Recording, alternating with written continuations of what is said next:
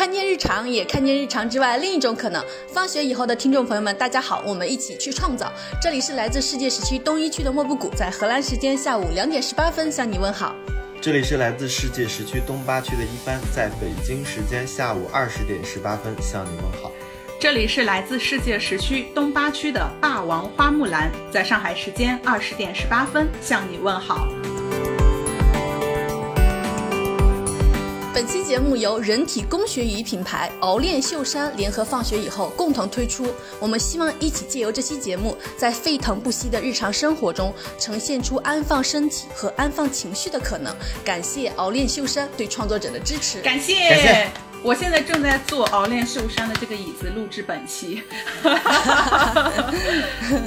好的，那我们正式开始。嗯在这个岩浆灼烧到几乎每个人的时代，人人都如浮萍草芥，在承受着滚烫的历史。我们的日常也在崩塌如碎片。如何应对时代的荒谬，安放自己的日常，是我们每天都需要面临的命题。我们想在今天聊一聊哪些声音和视频成为了我们的下饭伴侣和睡前安慰，是哪些影视综艺作品让我们可以安全无虞地进入它，躺进去，暂时忘却眼前的灼热，感受一些安稳的凉意。因为我们三个都特别喜欢《康熙来了》，有时候光聊一期《康熙来了》，我们就能在群里聊个几千条，聊的过程中就能开心非常多。我自己呢更是十年如一日，几乎每一天都会看一些《康熙来了》的片段。在这呃，在这十年间，它安放了我的日日常，也在塑造和改变着我。我们希望在这一期把那些用于安放日常的最大公约数的作品，以日常和日常之外的视角重新去回溯一遍。希望你也能从中看到更多安放日常的可能。康熙来了、甄嬛传、老友记、寻妈记、武林外传、摩登家庭、哈利波特等等。值得一提的是，我们还会在这一期去聊一聊自我还有友情。嗯。这期要背负这么多啊，但我觉得也太有意思了吧！就是把我们平时在聊天里面谈到的那些，然后我们用一期节目的形式呈现出来。嗯，对，然后我们这一期也收到了很多的投稿，但是好死不死呢，就是这一期的投稿里面没有聊康熙来的，所以呢，我们三个人要先激情澎湃的聊一聊我们三个人都共同非常喜欢的康熙来了。在聊之前呢，然后正好前两天我还在跟呃一帆讨论，就是我每次在看康熙来的过程中，我有一个特别喜欢的系列，就是美食系列，对。然后里面有一个对我 我每次吃饭的时候，我就会随意点开美食系列的任何一期视频，然后特别开心的吃下去。然后里面有一个女性的美食点评人，叫做胡天兰老师。我每次看的时候，我都有一种就是她跟霸王花非常相像的感觉。我前两天还在说，就是那种非常温和、敦厚又有佛性的感觉，就是特别。霸王花高中的时候也是胡天兰这样的发型哎，哎，对的，对的。我说，我说，就是对于胡天兰，我们有一个特别大的共同点，都是比较喜欢吃东西。呃，对，是的。然后哦，我我前些天不是去巴黎玩嘛，在巴黎见到了一个就是我旅伴的朋友，然后巴黎见到我们又啊，没有没有，然后然后我们三个就一起非常激动的聊了好久的《康熙来了》，然后我们俩我们甚至可以提到某一个。具体的谈话内容，我们就能同时呼喊出那期《康熙来了》的题目，真的假的？真的就非常非常震撼。我觉得《康熙来了》是可能是全球华人的一个最大公约数的公约数的共同话题的一个记忆。当然不是每一个人啊，就是年轻的这一代。所以我就觉得还是挺震撼的，就是《康熙来了》能连接这么久、这么远的陌生人啊。然后这位朋友特别特别喜欢的是《康熙来了》美食系列里面的台志源台哥，就是 你们大家如果看过《康熙来了》美食系列，就是他是一个无比喜欢吃的人，每次他来。康熙来了，吃东西品尝美食，他都会猛吃，把所有的米饭全部吃完，吃饱到不行。所以我这位朋友 Q 我说，一定要在这个里面提一下他的名字。好，我就提提提提他的名字提供完毕。然后一帆呢，我看康熙来的时候，我觉得一帆特别像的是其中一个嘉宾，就是棒棒糖的阿本，在几年前啊，最近不太不怎么像了。真的不像啊！我是觉得大家一定不要把呃带入我去想象阿本，我真的觉得一毛钱关系都没有。霸王花，你觉得像吗？嗯、在某一些点上面有一些神似吧，我只能这么说。然后，在暴露了他们俩之后呢，我也要暴露一下我像里面的谁。我在就是唱歌这件事情上特别像两位女嘉宾的合体吧，一个是殷琦，一个是徐薇老师，就一个英语老师叫做徐薇老师。殷琦那次唱歌的时候呢，小 S 的表现非常非常之可爱，就是就是说他难听到他都开始跳脚，就是开始鼓掌。但是我听殷琦唱歌的时候，我就很震撼，因为我觉得殷琦唱的比我好八百倍，竟然能引发小 S 如此如此大的震撼。然后直到后来我听了徐薇老师唱歌，我才发现，我天，唱的水平跟风格跟我一模一样。就是因为我当时刚毕业的时候，我的第一份工作是和歌手一起工作，然后。有一次，歌手的经纪人就请请我们去他们家的 KTV 唱歌，然后我唱了一首歌之后，那个经纪人就说可以把我介绍给凤凰传奇的经纪人，他说我是一个原创歌手。哎，我觉得很好的是，就是许巍老师比殷琦还要更自信。哎，就是虽然说他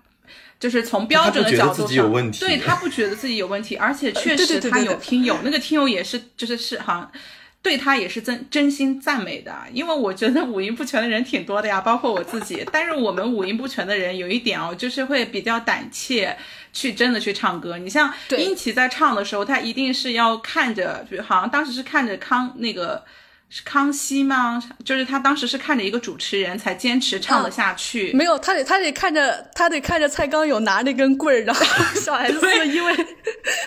怕自己笑场笑笑场，然后就不敢让那个殷琦看他，因为怕殷琦不会唱下去。然后殷琦看着蔡康永那根棒呢，他就说 蔡康永像是一个兜蛇的人。我觉得是这样，就是那个他给了我们五音不全的人的一个自信，就是我们真的就是你想唱就去唱吧，然后给到大家带来欢乐也未尝不可，也没有什么的。对对对，是的。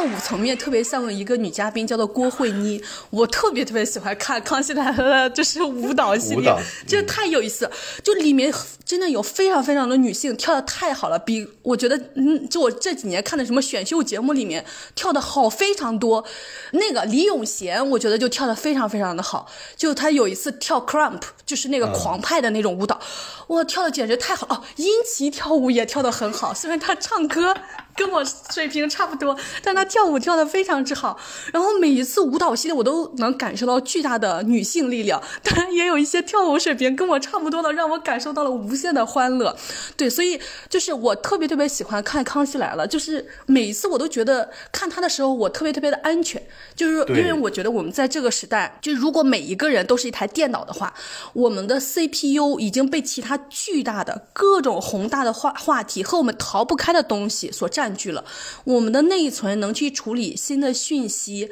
新的作品的可能性在持续的被压缩，所以我们就愿意一遍一遍的去回溯那些曾经让我们感受到安全的作品，那那些让我们感受到熟悉的作品。所以，呃，就是我看《康熙来了》，还有一点我觉得很感动的点，就是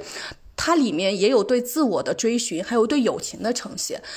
就是 有一个特别搞笑的点，就是经常看《康熙来了》，康熙来了有一些特别感动的专题，就大家都在哭，但是蔡康永没有哭，大家就问蔡康永你到底哭点是什么？就是这个时候一问，弹幕上就会给你总结出来蔡康永的哭点是什么。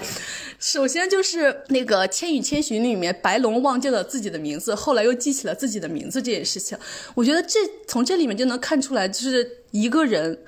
他对于他自我的认证是有多么的重要。当一个人找回了他的自我，他是的的确确是一件非常感感动的事情。然后由此我也想到，就是之前蔡康永有一次去参加大 S 和小 S 主持的一个做菜的节目，叫做《大小爱吃》。哦，想起来了。他讲述他跟他，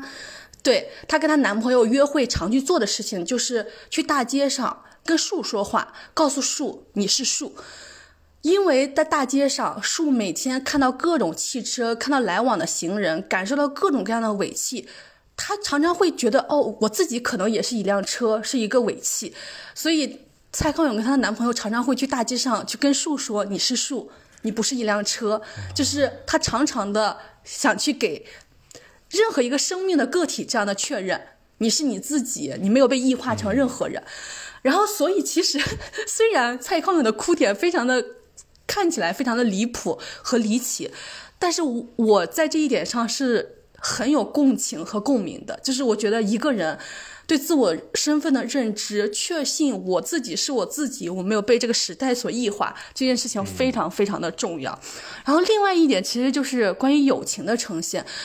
呃，先不说那个蔡康永跟小 S 的友情，我觉得就是有一次他们提到一个，就是小 S 的一个朋友去世了，他曾经参与过呃那个王菲的一个 MV 的录制，然后有一次。在节目录制现场，小 S 听到这首歌就哭了。然后那个蔡康永问他说：“那你们去 KTV 是不是都会尽量避免点这首歌？”然后那个小 S 就说：“不会，我们每次去 KTV 我们都点，因为我们不想，因为我们感受到难过就忘记朋友。我们要常常记得我们的朋友离开我们了，我们要常常的怀念他们。”我当时看到这一点的时候，我就觉得啊，非常非常的感动，因为。我们在生活中可能会经常面对一些人的离去，或者是友情的离去，或者是一些东西美好的东西无可改变的离去。我们可能最直接的反应就是不要再去回望它，不要再去想起它。但是如果那真的是一份美好的记忆，我觉得我们应该也有这份勇气，常常的去怀念起它。我觉得这也是对这个美好的记忆一份追寻和一份尊重。嗯。刚刚说到蔡康永，就是对于人的主体性的确认，就让我想到了，就是之前他们也在节目里面就是提到，就是蔡康永对于小 S 和大 S 的妈妈，就是从来不称呼徐妈妈，称呼他们的名字阿美。嗯，对，对，哦，这一点真的是，就是 这一点是真的非常感人，因为呃，所有因为小 S 跟大 S 出名了以后，所有人都会叫。小 S 跟大 S 的妈妈黄春梅这位非常厉害的女性徐妈妈，但是蔡康永就会问黄春梅这位女士：“你想我我叫你做什么？”然后黄春梅就说：“我想你叫做我叫我叫的妹。”然后她以后每次去他们家都不叫她徐妈妈，而就而而叫她叫五月天的那个妹。对。然后我前些天就看到一本很喜欢的书，叫做《俗女养成记》，就是。那这本这个剧的原原原著的小说，它里面有一句话说：“他说家庭生活不可或缺的一部分就是大人带着孩子一起应付时代的荒谬。”我后来有一次听小 S 跟他妈妈一块做了一个播客，叫《老娘的老娘》。我我其实就从他们录制播客里面就感受到了小 S 的妈妈带着小 S 他们三个姐妹一块应对时代的荒谬和各种各样家庭环境的问题。然后他们，我他们也是真的是非常厉害的终身学习者，就是在他妈妈勇敢的带着他们三个女儿离开那个传统的压迫他的家庭以后呢，他妈妈就去卖房子，挣了钱就去学潜水，带着女儿们一块儿去东南亚的某一个国家，我有点忘记了，去学潜水。然后她妈妈持续不断的在学各种各样的新东西。然后小 S 也是，因为小 S 不是喜欢跳那个国标舞嘛，嗯，他一开始去学的时候，那个老师就觉得啊，就是女明星来学一些，就不会有什么认真的。结果小 S 以后每次都开车去学，那个老师就非常非常的震惊。结果小 S 后来还勇猛的去参加了国国标的比赛，而且小 S 跳舞是真的跳的非常厉害。就是不仅仅是她平常在那个节目里面和一个特别特别可爱的女女嘉宾，那个叫啥来着？刘刘什么来着？刘真，经常一块 battle 舞技以外，有一次开场是她跳嗯 hip hop 的舞蹈，跳的真的是非常非常之好。就不仅仅国标她跳的很好，hip hop 她也跳的很好。就是他们这一家子女性都真的是终身学习者。然后他说他现在最小的女儿那个徐老三，呃，现在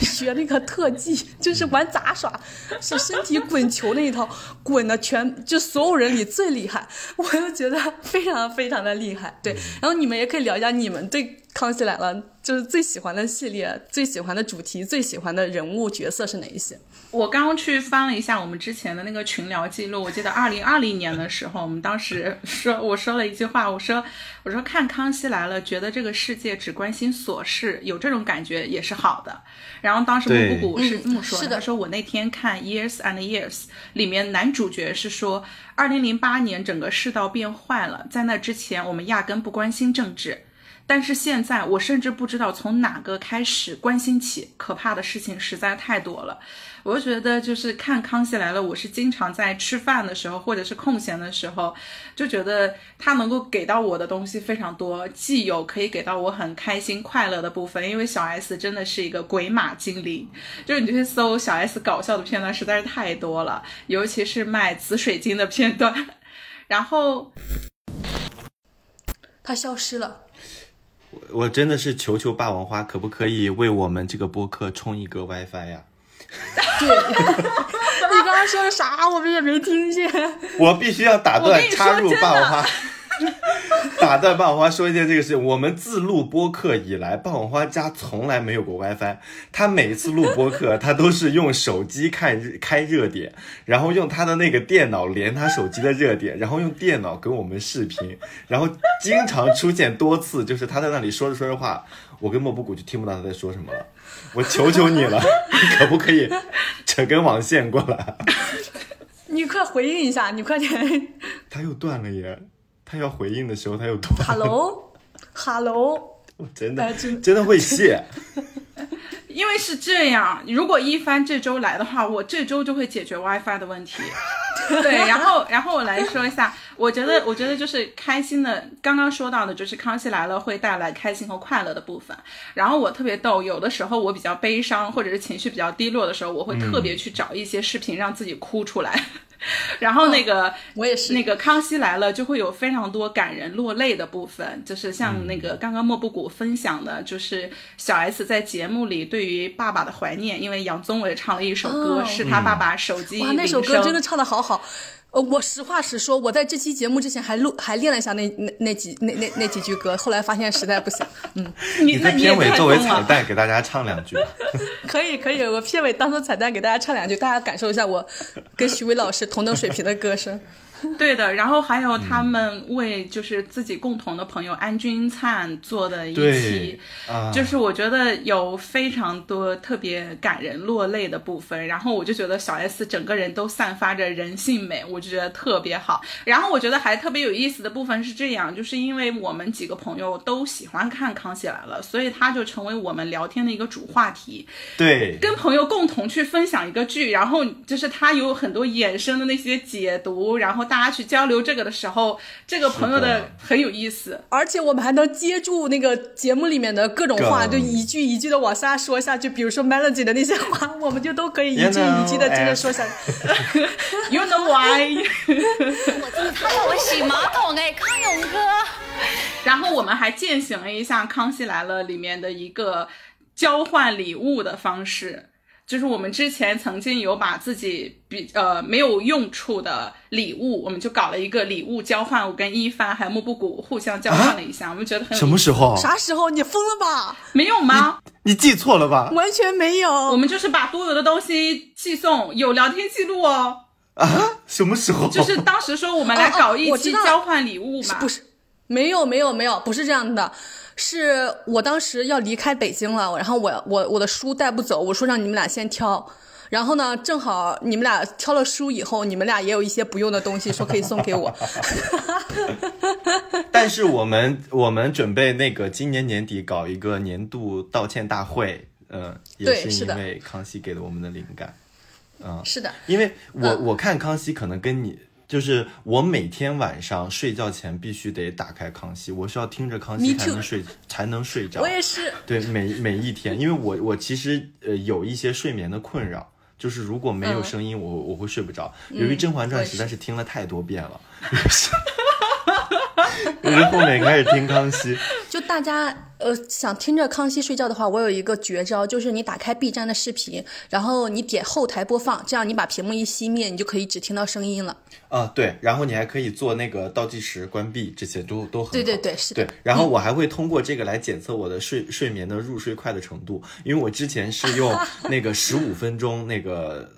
那个那个计时，然后有的时候我就听着听着就听过了十五分钟，我就睡不着。后来我就变成三十分钟，然后我最近睡眠质量比较好，我基本上开十五分钟我都听不完十五分钟我就能睡着。然后我看康熙看的特别晚，就是比较早期，霸王花和那个莫布谷在聊康熙的时候，其实我都没看过，我是一九年才开始看康熙。天哪！对我是一九年才开始看，然后一九年以前都是看《快乐大本营》，然后我看到康熙以后，我才知道，我的天，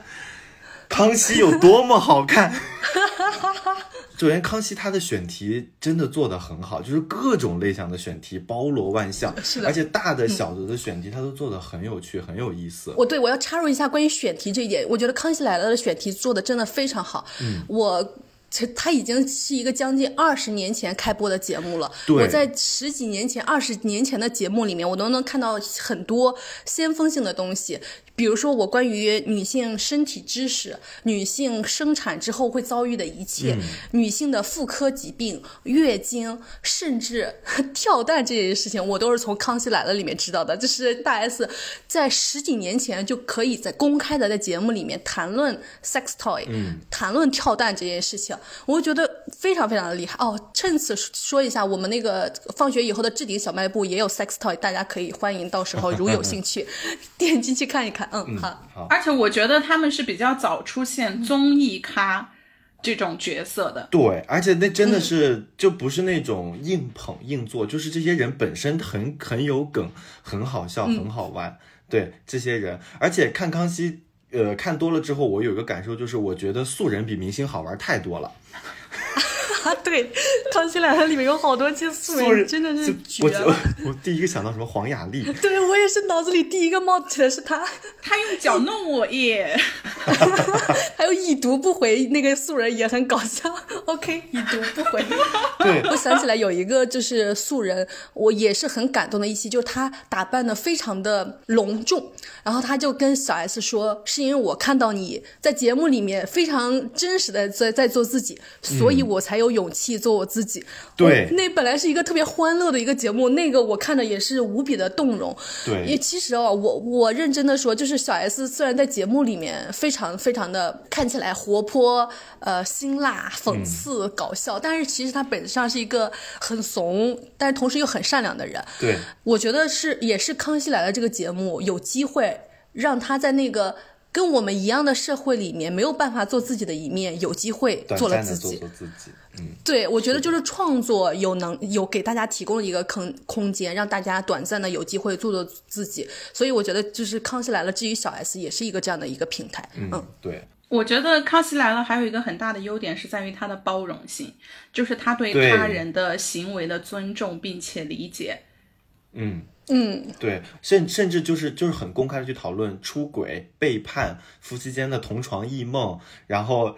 还有去讨论一些，还有做一些选题，叫什么？我记得有一期是什么？你看到谁最想跳台？对，转台大王，然后要有排名。对，那期马国贤真的那一期，我的天呐，太搞笑了，就是不负众望。一个爹味男，最后的结局是那样的，简直大快人心！我太喜欢看那期节目了。嗯，我我会一直反复看康熙，因为有一个很大的关系是我我现在处于一个比较饱和的状态，我在除了工作以外，我不太想接受任何新的东西了。我我可能我就只想在一些我比较曾经熟悉的一些剧也好，或者是综艺也好，呃，去去找到一就就是在里面去找一些安全感吧。我可能会是这样，而且能够让我休息一下，因为我是属于那种。如果看剧或者看综艺、看电影的过程中，我特别讨厌别人跟我说话。就是如果我要在那里看一个东西的时候，别人如果要是跟我说话，或者是老是在我面前发出声音，我就会非常非常的烦。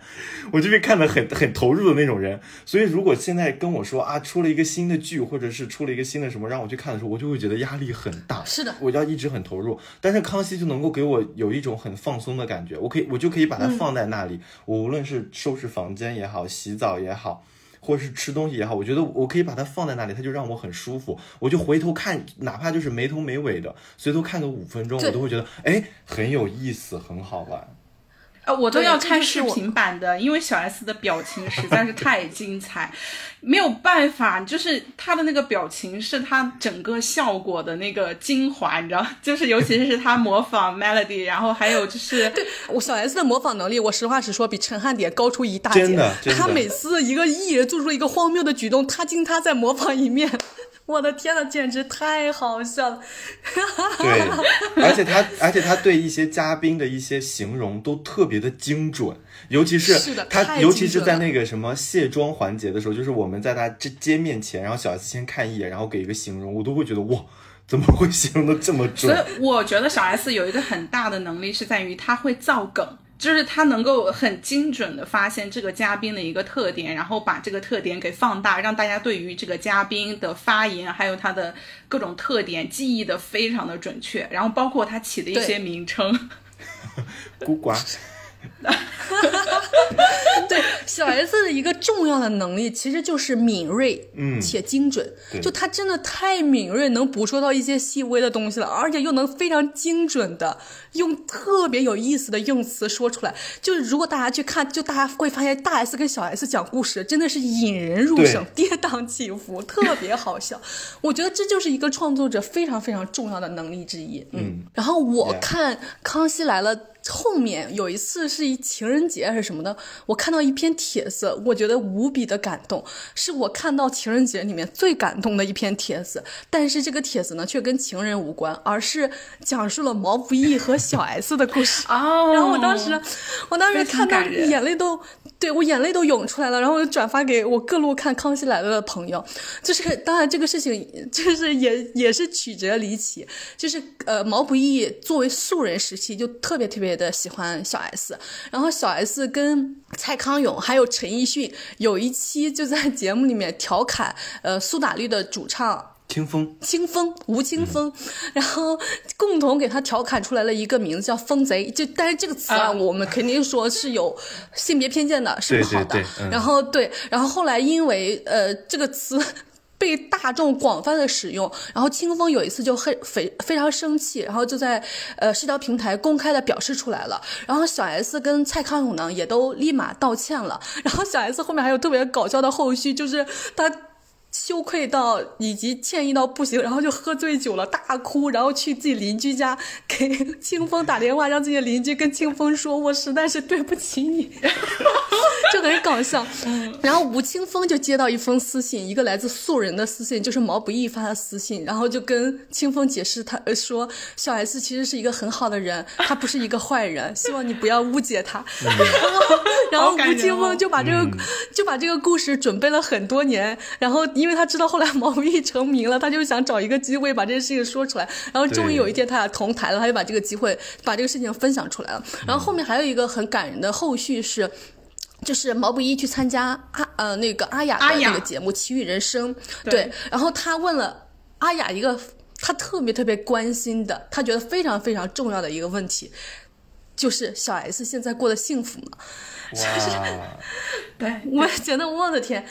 就是，这是一个人对另外一个人特别特别深的看见和深的爱，还有深的祝福，是他跟情人这件事情毫无关系。我觉得他甚至也超脱了粉丝对偶像的爱。就这件事情，我其实每次想起来，我都觉得很动人。这是小 S 作为一个创作者发出去的信号，也是毛不易作为一个创作者发出去的信号，并收到的信号。所以我每次看到这个，我都觉得很动人。还有回声啊，这件事情。对啊。对对，当时阿雅是联系毛不易跟小 S 视频，然后小 S 跟毛不易之间的那一段对话也特别的感人，因为毛不易就表达了对小 S 的喜爱，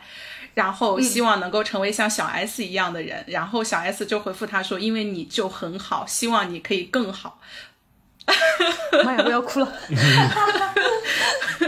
哎呀。对，然后呃，我最近除了《康熙来了》，还看了另外一个下饭的节目，就是毛血旺，就是毛不易和李雪琴一块做的。然后有一天，他俩一块儿呃看李雪琴之前的视频，李雪琴就躺在床上在那看手机，毛不易就问李雪琴一个问题，说：“哎，你当时是在住院吗？”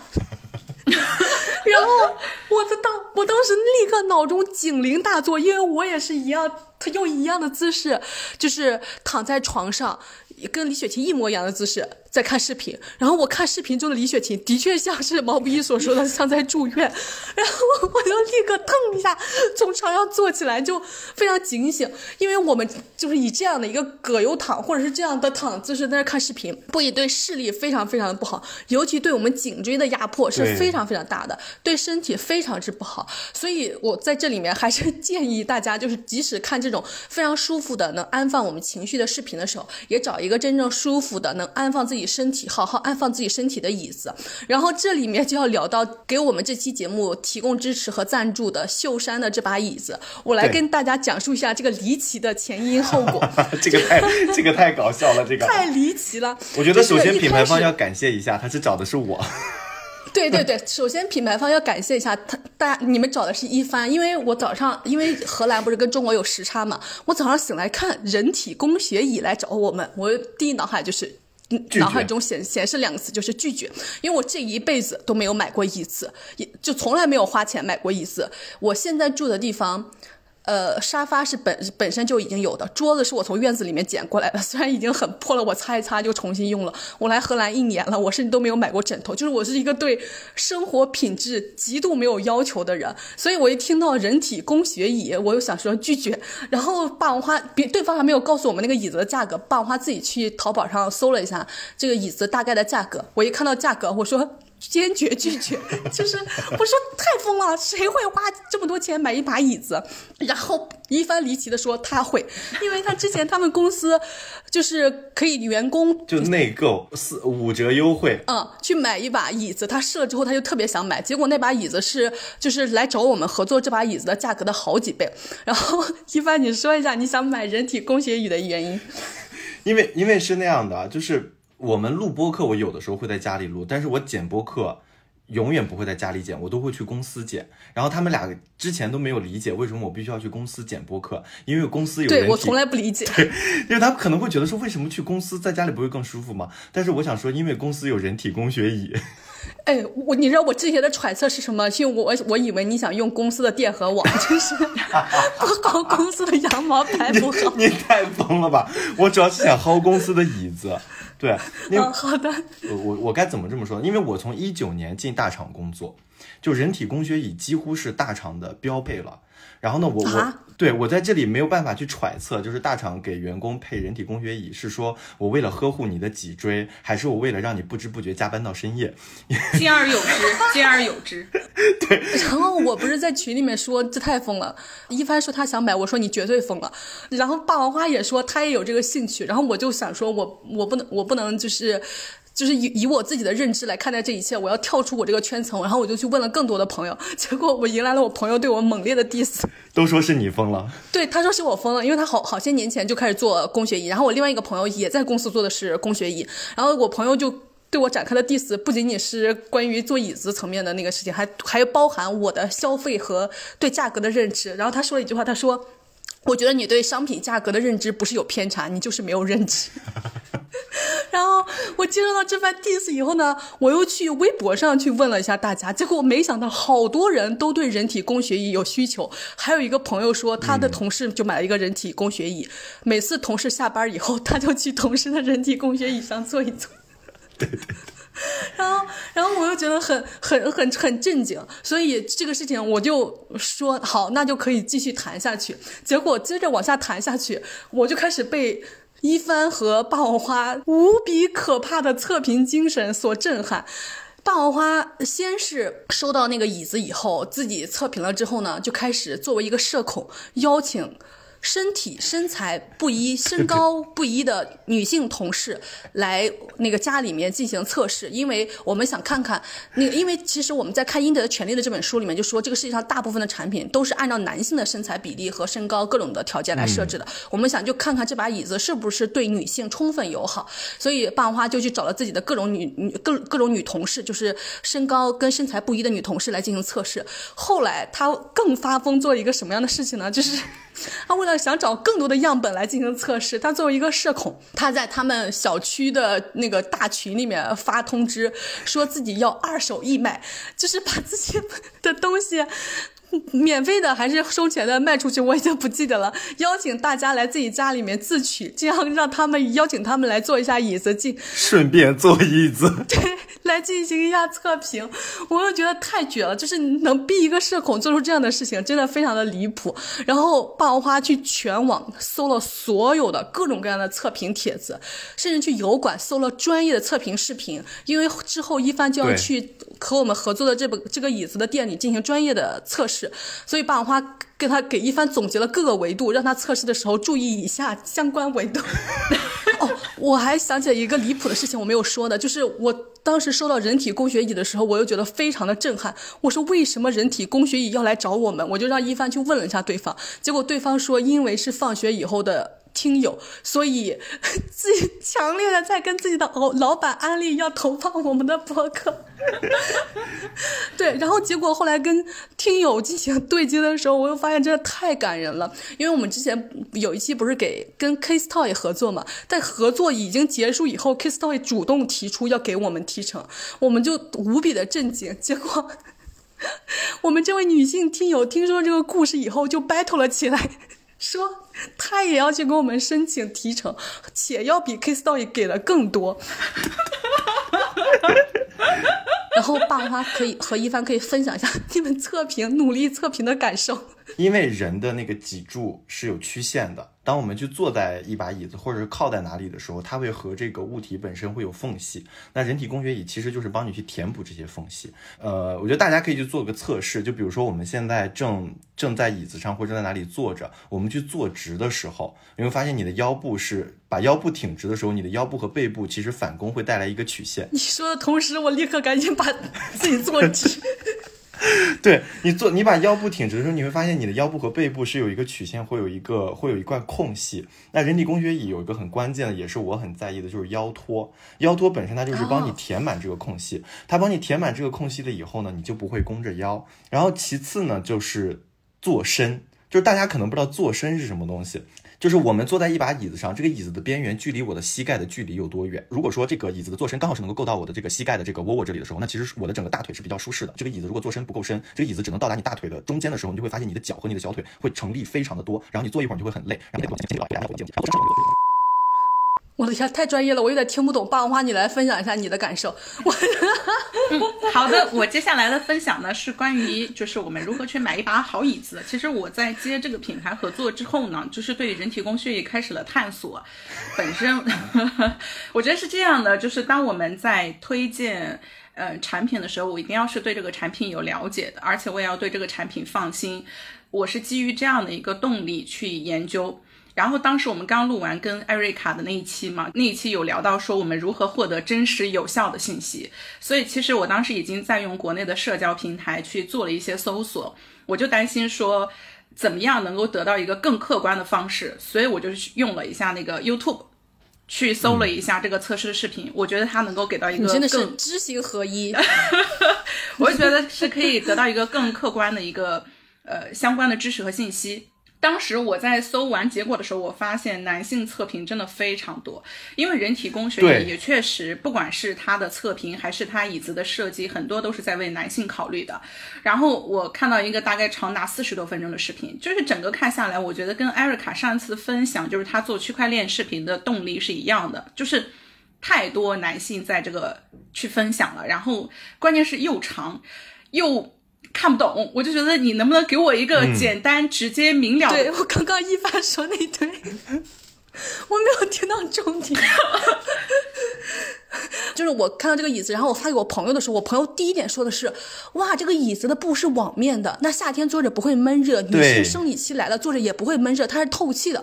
就是女性的这个评价和这个测评的感受，对我来说就是充分的 relatable，就我能听懂她真的在说啥。刚一番说半天，我实话实说，虽然我能理解关键的意思是什么，但是我的注意力也在分散，我的情感，我的情感也没有投入进去。然后八花，你接着说。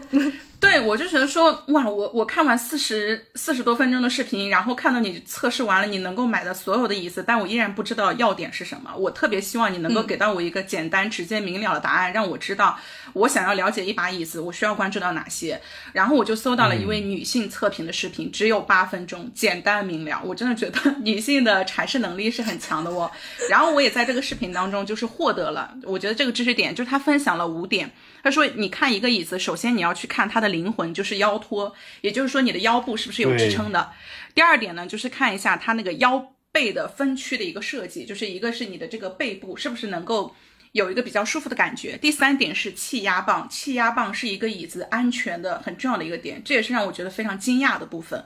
然后第四个呢是要看它的材质，比如说一个椅子，它其实很多的成本是在于它的材质，就是刚刚莫布谷说到的网面，网面。”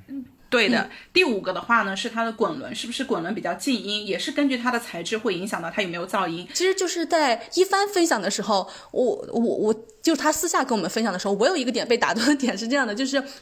一帆去公司呃做他们的椅子，他们非常贴心的还去买了其他各个品牌的椅子来给一帆做横向测评，我就觉得这是非常动人的。结果当然因为各种那个防控的原因，他们最终只收到了一把，就是天猫。另外一个品牌销量最高的椅子，结果一帆一坐上去差点栽倒。然后哎，他们说栽倒的原因是什么来着？就人体工学也会有一个往后躺的这么一个设计吧，就是你坐累了，你可以往后躺一下会更舒服。呃，往后躺的瞬间会出现那个重心转移，重心转移就会让你重心不稳。尤其是对于男性哈，像我这种体重比较大的人，我往后躺的时候，我的惯性很大，然后我猛的一个趔趄，我差点没有坐住。但是我在同比同样去对比秀山的时候，我会发现说秀山往后躺我会是比较安心的。对我往后连续躺了好几次，我发现，哎，它的整个底盘非常稳，它的整个的结构还是还是做的很好的。嗯，一开始他们告诉我们他他们的品牌叫敖炼秀山的时候，我跟你说，我实话实说，这四个字对于我来说组合在一起全是生僻字，我我真的是死活记不住，不知道是什么意思。敖是敖丙的敖，就是跟哪吒一块那个演那个那个动画片电影的那个魔童降世。对对对，那个敖丙的敖，炼是区块链的炼，秀是袖子的袖，山是山川的山。后来因为我们建的群叫秀山俺的放学以后，我就我我就后来他就在群里面给我解释了一下秀山到底是。什么意思？袖衫的意思其实就是我们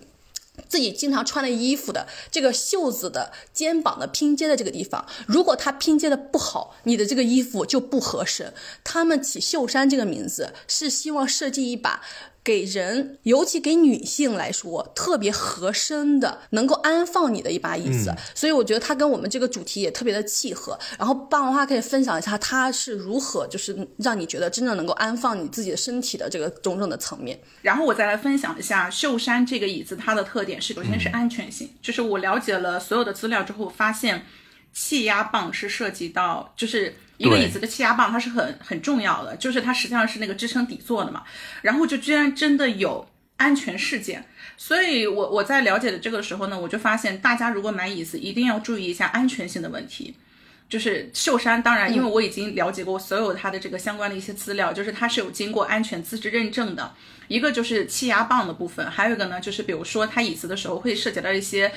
漆。就是喷漆的部分，所以它可能会有甲醛或芳香烃这些有害物质。秀山的这个检测也是合格的，所以我觉得大家去买椅子的时候可以关注一下这两点。然后就是首先我自己坐很舒服，我觉得最大的点儿是在于就是它有一个颈托，我看很多椅子没有这个，所以我觉得我的颈部很舒服。然后我请了两位呃女性来去测，一个是就是大概是身高呃不是三位吗？啊对，包括我我自己。我就是请了不同的女性来去做，就是相对来说整体的感受都是舒服。然后我也建议，就是大家去测试的时候呢，可以先看一下自己的那个腰长比，然后来去对一下这个椅子的是不是适合自己。嗯，其实一帆在去测评之前，他在我们群聊里面发发了一个消息，说说我觉得这个椅子对我来说可能，因为它特别女性友好。一帆去测评之前说，可能过于。太秀气了，自己做起来可能不太行，所以在去测评之前已经报了一个这样的心理准备了。结果我看看啊，二十分钟以后到达那个公司，立刻打脸发了一句话说：“惊人的舒服，这椅子我要是在店里坐了，我会买。”对我觉得 这个这个就是非常非常就是体验之后非常非常有力的证明。后续比较打动我的是这个品牌的一个理念，就是它这个椅子是要为每一位创作者提供舒适的支撑，因为他认为只有身体自然舒适，思想和灵感的自由才能够得到释放。对我需要。哦。对，然后哦，我特别特别想到一点，就是后来品牌有在群里面分享一个视频，就是一个女性创作者所所拍摄的视频，然后霸王花在群里面猛猛。就是赞美这个视频，我被他赞美到，我也点开去看了一下那个视频，那个视频真的非常好看，就是推荐大家去看一看。然后我们跟秀山合作的这把椅子呢，它的原价在霸王花搜索到淘宝上面的，就我一开始看到觉得疯了的原价是两千三百九十九，后来在我们跟品牌对接之后，就是品牌给到放学以后的专属优惠是。一千九七百九十九，大家可以报放学以后的暗号领六百元的优优惠券，以一千七百九十九的价格买到这把人体工学椅。它这个专享价格呢，其实是低于双十一和六幺八的价格。对的。它的优惠是截止到对十二月三十一号，大家也可以通过 show notes 或者是放学以后的置顶微博的那个放学以后小卖部直达链接去领取优惠购买。然后呢，我还有一个非常重大、听起来且发疯的提议是这个样子的，就是。我是因为一个是一个不怎么消费的人，然后呢，我我其实，在那个评论区看到大家说会去做同事的人体工学椅来感受一下舒服，所以我在这里面有一个非常大胆且发疯的提议，就是这个样子，就是我之前特别想要一个 Switch，但是 Switch 的价格也很高，然后我就特别想在家里面跟着 Switch 跳那个 Just Dance，然后呢，在欢愉的同时也健身出汗一下，但是它价格对我来说实在太高了，所以我就不想买，然后我就想了一个方法，就是这个样子的，就是我就。去游说我们的行政，就是让行政给那个年会。就是采购的时候买 Switch 这个，对，买 Switch 这个奖品用于抽奖，就是 那个行政最后被我游说到，觉得人人都想要一个 Switch，Switch 简直是年会抽奖最好的礼物。所以大家如果自己觉得又想要一把人体工学椅，但是却不想花花费自己的钱去购买的话，也可以采取一下我这样的办法，就是去游说自己的老板，游说行政，给公司每一位同事集体采购一把人体。工学椅，或者游说一下行政，把人体工学椅作为年会抽奖的重要礼物。因为我是一个念力特别准的人，我当时游说完，那个行政真的买了，对，买了 Switch 抽奖的时候，我就真的中了。所以大家多向宇宙释放一下信号的同时，也多向老板还有行政释放一下信号，这样大家说不定就可以免费的。就是 享受到人体工学椅安放身体的这个各种层面，且对身体特别有好处的，嗯，对的。然后我们这期的选题 在去年确立下来以后，最主要的原因是因为我们有一个共同的朋友，特别特别特别喜欢看《甄嬛传》，每天都在在群里面给我们发《甄嬛传》的表情包。然后他同时也特别喜欢看《康熙来了》，然后我们就说，哎，要不我们做一期那个播客，专门聊一下《康熙来了》和《甄嬛传》。所以他就特别特别踊跃的给我们发来了投稿，我们可以。先听一听他的投稿。嗯，我们先来听董甜甜的投稿。放友们好，我是董黄莲。作为《甄嬛传》殿堂级学者，这期主题我肯定是要来参与一下子的。我记得我最早看到《甄嬛传》的时候是在电视上，当时就感觉怎么男主角找了这么个形象？陈建斌老师，对不起，就没往下看。后来是偶尔看到了甄嬛灰黑化后的视频。被那血红的唇色和暗黑的眼影所吸引，就入坑了。自此之后呢，一发不可收拾，有事没事就开着视频播放。从最早的乐视到优酷，还为了《甄嬛传》舔着脸皮借了钱钱立德的优酷会员来看。到目前为止，我从头到尾已经看了这部剧二十六遍，所以我几乎每句台词都会背，听到台词我都能还原画面的场景。我手机相册还有两百多张《甄嬛传》的表情包，都是我自己手动截图，都是那些经典的台词或者金句。从之前给莫布谷加油打气的熹贵妃啊，你的福气在后头，到后期吐槽 reading 作业，宝娟，我真的觉得自己已经精疲力尽了。《甄嬛传》真的太好了，可以被评为我心目中影视剧 number one。现在市面上已经有很多很多文章啊、博客啊、视频夸它，从人物塑造、情节设置到剧情展开等等，我感觉我也不能说的比他们更多更好了。所以这里呢，我就从自身的经历出发来聊一聊吧。我喜欢《甄嬛传》，最初是喜欢黑化后的甄嬛，熹妃回宫，毕竟是大女主。但看了这么多遍后，我才发现我最喜欢的角色其实是安陵容，因为我在安陵容的身上看到了自己。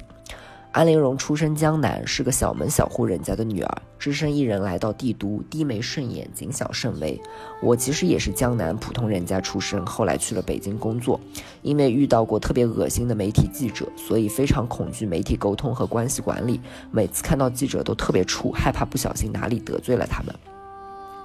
安陵容是有出人头地梦想的，她的心气儿也很高。先不说他害人的手段和事实，他至少调香、唱歌、冰嬉十八般武艺样样精通，一直都非常努力的想要实现自己的梦想。我相信每一个不愿回到出生小县城，来到大城市打拼的人，最初都不会是抱着一颗躺平的心态来的，而我最初也是一样的。安陵容是一个十分敏感、心思细密的人。她的原生家庭让她常常陷入小家子气的多疑中，让她错失了很多珍贵的东西，比如和眉庄和甄嬛最初的友情。而我曾经也会如此，导致一些人离我而去，一些遗憾永远无法弥补，甚至现在也无法完完全全摆脱这样的心态。天哪！全剧最让我动容的是安陵容死的那场戏。临了了，他却一身素裹，和刚入宫时一样，什么都没有。但对他来说，这条命、这口气，终于可以由自己做回主了。他用一生换回了一个毫无意义，但对他来说彻底解脱的自由。我也常常感受到，生活、工作真的身不由己。很多时候，你明明很努力了，可结局总是不如意。我时常也会想，会不会等我临了的时候，也觉得啊，终于可以解脱了呢？正是基于这么多相似，我特别能共情安陵容，我也能理解她的想法、情绪和走的每一步路。我对她更多的是怜悯，但或许也是在顾影自怜。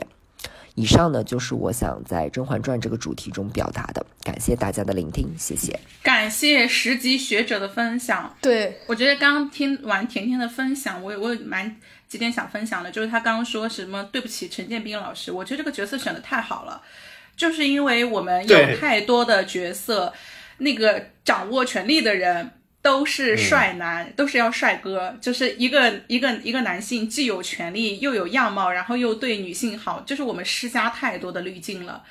呃，但是在《甄嬛传》里面选择这样的一个男性的形象，其实他跟另外一部剧《金枝欲孽》也是一样的，就当时大家会觉得说，为什么皇帝都是。就是看起来不太入眼的，就是他在外貌上毫无吸引力，就更能够凸显出来他所处的位置，就是对于权力的这样的一个展现。所以我觉得是非常祛魅的一点，就让大家更清楚的看清楚宫廷斗争的本质是围绕着权力的斗争。然后第二个他说到就是那个安陵容经典的表情包，就是我已经精疲力尽了。我觉得就是打工人啊，包括还有就是我们被时代反复。折磨的状态下，这这个图真的是太能够展现出来我们的心理状态了。我我还想到另外一个图，就是曹琴墨的表情包，就他闭眼说：“这个日子什么时候是个头啊？” 因为我看好多打工人就在自己的电脑屏幕上用的这个图当屏保，给我笑死。嗯，另外一个的话呢，是他在这里面分享了，就是他很喜欢安陵容这个角色。其实我在《甄嬛传》里面，我很想提一个角色是眉庄。就是首先眉庄的这个友情特别好，就是她跟甄嬛在宫廷这么复杂的一个环境当中，尤其是大家都在争夺权力，以及我们太多的女性形象都是勾心斗角，但是她在这个里面展现出来了女性互助的力量，女性彼此支持的力量。对，我觉得这一点是特别好的，就是他们的友情没有因为这些而变质。然后我觉得另外一点很好的是眉庄的觉醒。我眉庄的觉醒是在于，就是她本身的出场是在社会评价下是非常符合社会那一套道德规范和标准的女性，知书达理，特别适合掌管后宫，然后又不逾矩，又乖乖听话的那种。但是到后来，她看到皇帝的凉薄，也看透了权力的本质之后。他对权力，对于皇帝都没有，就已经去除掉滤镜了。他完全放弃了，而且他采取了当时最能够反抗的一种方式，就是跟太医在一起。在一起，嗯，对。然后我觉得他的觉醒和反抗是非常彻底的，而且你也觉得非常的惊讶，就是尤其是联想到他刚出场的时候，他所处的地位环境，他所遭受到的那些规训，他已经决进行了一个非常决绝的反抗。所以我觉得，就是美妆在女性友情和觉醒的这个部分是非常打动人的。对，因为其实我为什么在呃去年还是前年年底 gap 的时候会重新看《甄嬛传》，就是因为我听到了展开讲讲有一期节目是用《甄嬛传》重新去看整个的权力结构。我当时看到哇，我真的是打开了非常崭新的视角，而且我又重新看到了眉庄这个角色，这个被封建社会规训最深的女性角色是如何最先开始觉醒以及反抗的，就是太动人了。然后我去年。啊，不是前年年底的时候，我看到重看《甄嬛传》，就我大学的时候其实是看过的，但是是我是一个非常发疯的人，我看视频的时候分四个屏同时看，所以我连我 我我甚至都没有看到果郡王跟那个甄嬛的那段情节，所以我我重新看今呃前年年底重新看的时候，我太震撼了，我是在皖北的冬天，那个地方没有空调，冷到至极，就我我边看的时候边震撼，因为我突然发现。就是我被他此前这个大女主爽剧的营销给骗到了，我发现它是一个无比惨烈的女性群像剧，它比我之前看到一个特别喜欢的女性主义的电影《末路狂花》都惨烈非常多倍，因为《末路狂花》里面的女性起码还有枪和车，她们能杀人，能逃跑，最后死的时候也是自己选择一起死的，她不受男性的审判，也不受男性的拯救。但是《甄嬛传》这整个的故事发展和剧情实在太惨烈了。就我之前还看过一个《甄嬛传》的剪辑，他们剪的是每一个女性刚进宫的时候的样子，和她就是她最后的结局的时候的样子的对比，就大家就可以发现紫禁城权力、皇权、男权是如何摧残一个一个。非常热烈的女性生命的，就是我当时看到，我真的就是整个心里面，我的天，我震撼至极，就我完完全全没有想到《甄嬛传》是一个这样的剧。紫禁城的风水养人，必不会叫你御剑香消。然后我看我看的时候，我不仅看到了甄嬛那个眉庄的觉醒，我还看到了甄嬛这个角色。她是全剧最惨烈的一个角色，因为每一个人都说甄嬛是大赢家，但是我觉得抗眉庄起码通过抗争获得了自由，她永远的离开了紫禁城，但是甄嬛是背负着一切一切，连死去的自由都没有的，就是她为了她最后为了她的家庭，她还要回到皇宫里面，她变成了一个面目全非的人。他失去了自己所珍视的全部的一切，他失去了眉庄，失去了自己以为爱自己的四郎，失去了果郡果郡王，失去了以前他自己坚持的很多很多的原则，他变成了一个面目全非的人。他所得到的一切也并不是他想要的，他连像眉庄一样离开这个紫禁城的可能性都没有。我觉得简直太惨烈了。然后我就去跟。董甜甜这个十级真学家分享了一下我的感受，董甜甜一秒之内就给我发来了，就是这个剧里面证明我这个想法的一个截图。什么？就是，就是当时那个甄嬛要回到紫禁城的时候，就是她在那儿梳妆打扮，然后她说了几句话，她说：“这凤光霞帔于我，何尝不是万重枷锁，锁尽我一生的欢心。”对，我就觉得哇，他这个图选的真的。对的，他不愧是十十级真学家，就是大女主爽剧爽在哪里了？一个女性失去了自己真实的一切，她到底爽在哪里了？就我不能理解。这个剧里面唯唯只有一点让我觉得爽，就是女性联合起来屠龙成功，只有这一丁点的爽。这个也可能也是这样的一个讲述封建主义的剧里面唯一的爽点了。然后我前段时间不是也在看《大明王朝一五六六》吗？是一五六六吗？对，是的。里面在小小的注释里面有一个故事是这样的，就是皇帝。修仙想要修仙得道，让所有的宫女日夜不息的采取露水，然后宫女就联合发动起了一场宫廷政变，要谋杀这个皇帝。虽然最后没有成功，但是这个故事简直太动人了，好不好？就是当宫女被压迫，她们都知道反抗。所以我现在想跟所有的打工人们以及各位女性说一句：勇敢屠龙，就是。不管你掌握多少，拥有多少，勇敢屠龙，我们才真正的可以获得自由。嗯，因因为《甄嬛传》这个剧，前一阵子木木谷又强烈安利我去看了《金枝欲孽》。对，对，哦，我也是之前是没有看过《金枝欲孽》的，然后我看完我看《金枝欲孽》，我真的看到欲罢不能，无敌震撼。我我最开始看的时候特别讨厌陈豪的这个，他叫里面叫什么角色？他演的叫什么？孔武是白人。孔武对护卫这个角色，哇，他的那个反抗的精神，我真的觉得不要觉得他把一个丫头的那个那个碑，然后藏在那个什么祖什么皇帝祖宗的那个。那个那个就祠堂底下，然后呢，所有人都跪拜那个宫女，对我都真的震惊了，我的这个太厉害了，人人平等的这种意识。我觉得《金枝欲孽》比《甄嬛传》更先锋的一点是，就是《甄嬛传》里面的女性一开始人人都对皇帝有滤镜，人人真心爱皇帝，也不是人人了，大部分吧，就是非常真心的在爱皇帝。但是《金枝欲孽》不是，《金枝欲孽》整个所有的几乎所有的女性没有一个人爱皇帝，大家。很多人都有一个共同的目标：逃离紫禁城，走出紫禁城，出走紫禁城。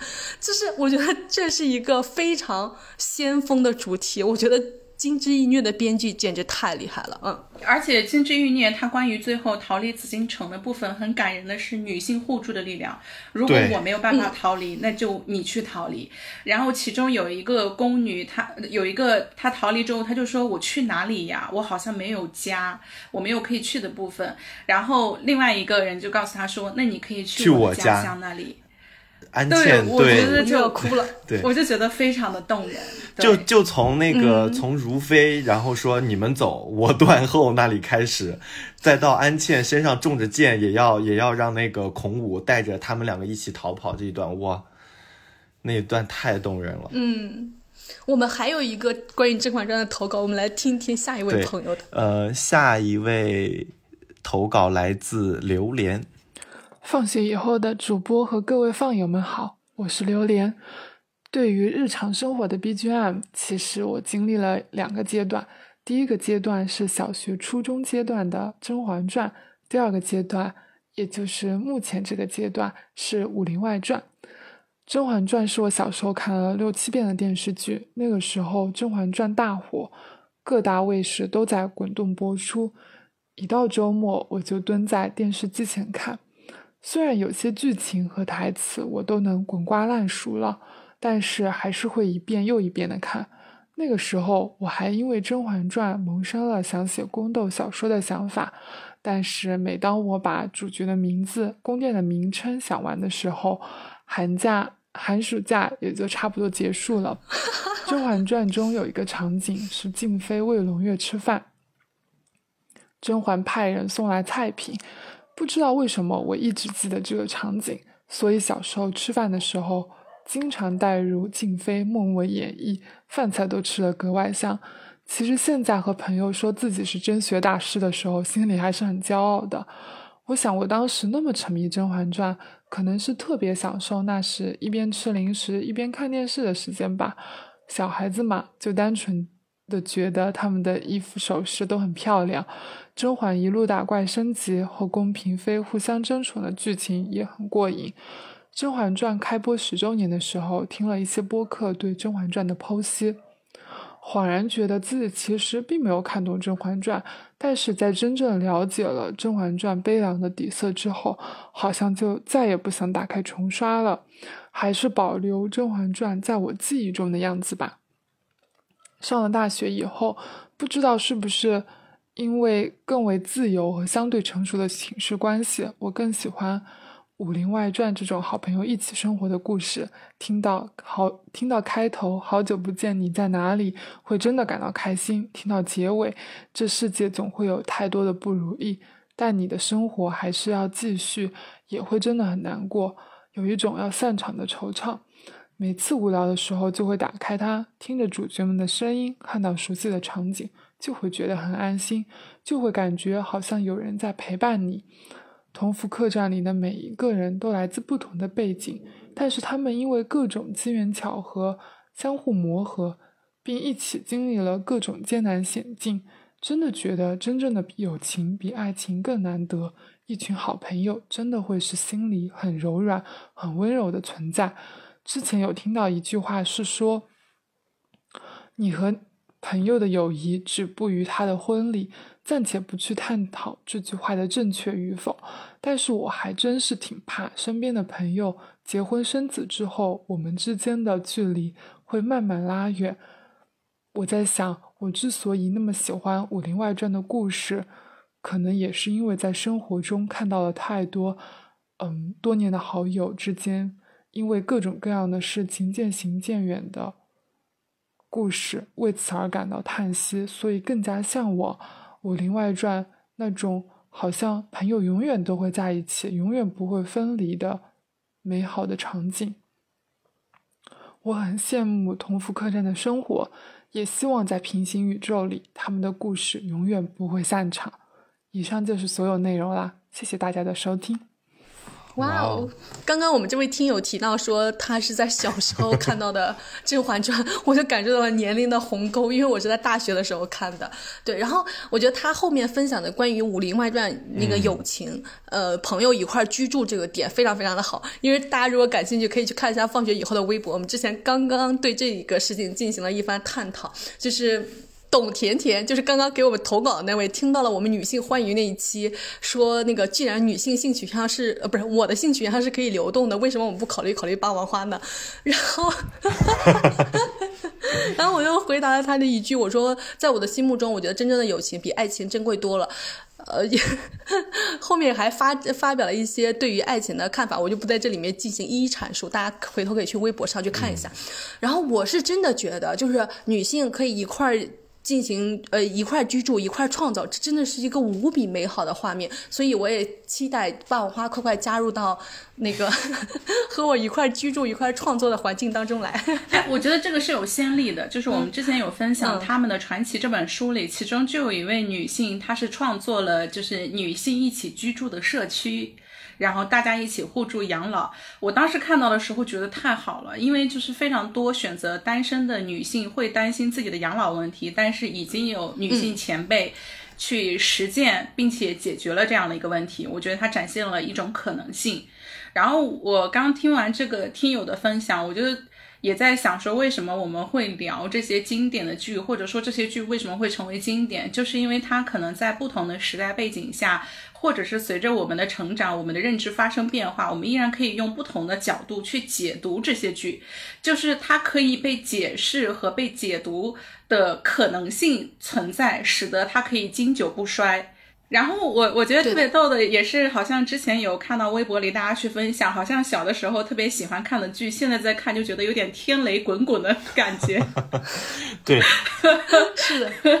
就确实是因为我们在刚开始观看的时候，如果年龄比较小，那个时候可能还没有什么价值观或者是价值取向，是一个被动的接收者。但当我们逐渐成长之后，我们有了自我的认知，也有自己的视角。比如说，很多的作品用女性主义视角去看，你就觉得难以忍受的。但是它也见证了我们的成长，尤其是见证了我们认知的变化。我觉得，就是再回过头来再去看这些剧。我觉得这个里面是有加工的成分在，就是我们自我对于这些作品的判断和想法。嗯，我觉得这个是很精彩的，很好的。对，然后这里我其实想分享的是，我觉得就是作为戏剧或影视作品本身，我们经常来回溯的，像《甄嬛传》也好，或者《武林武林外传》也好，就是。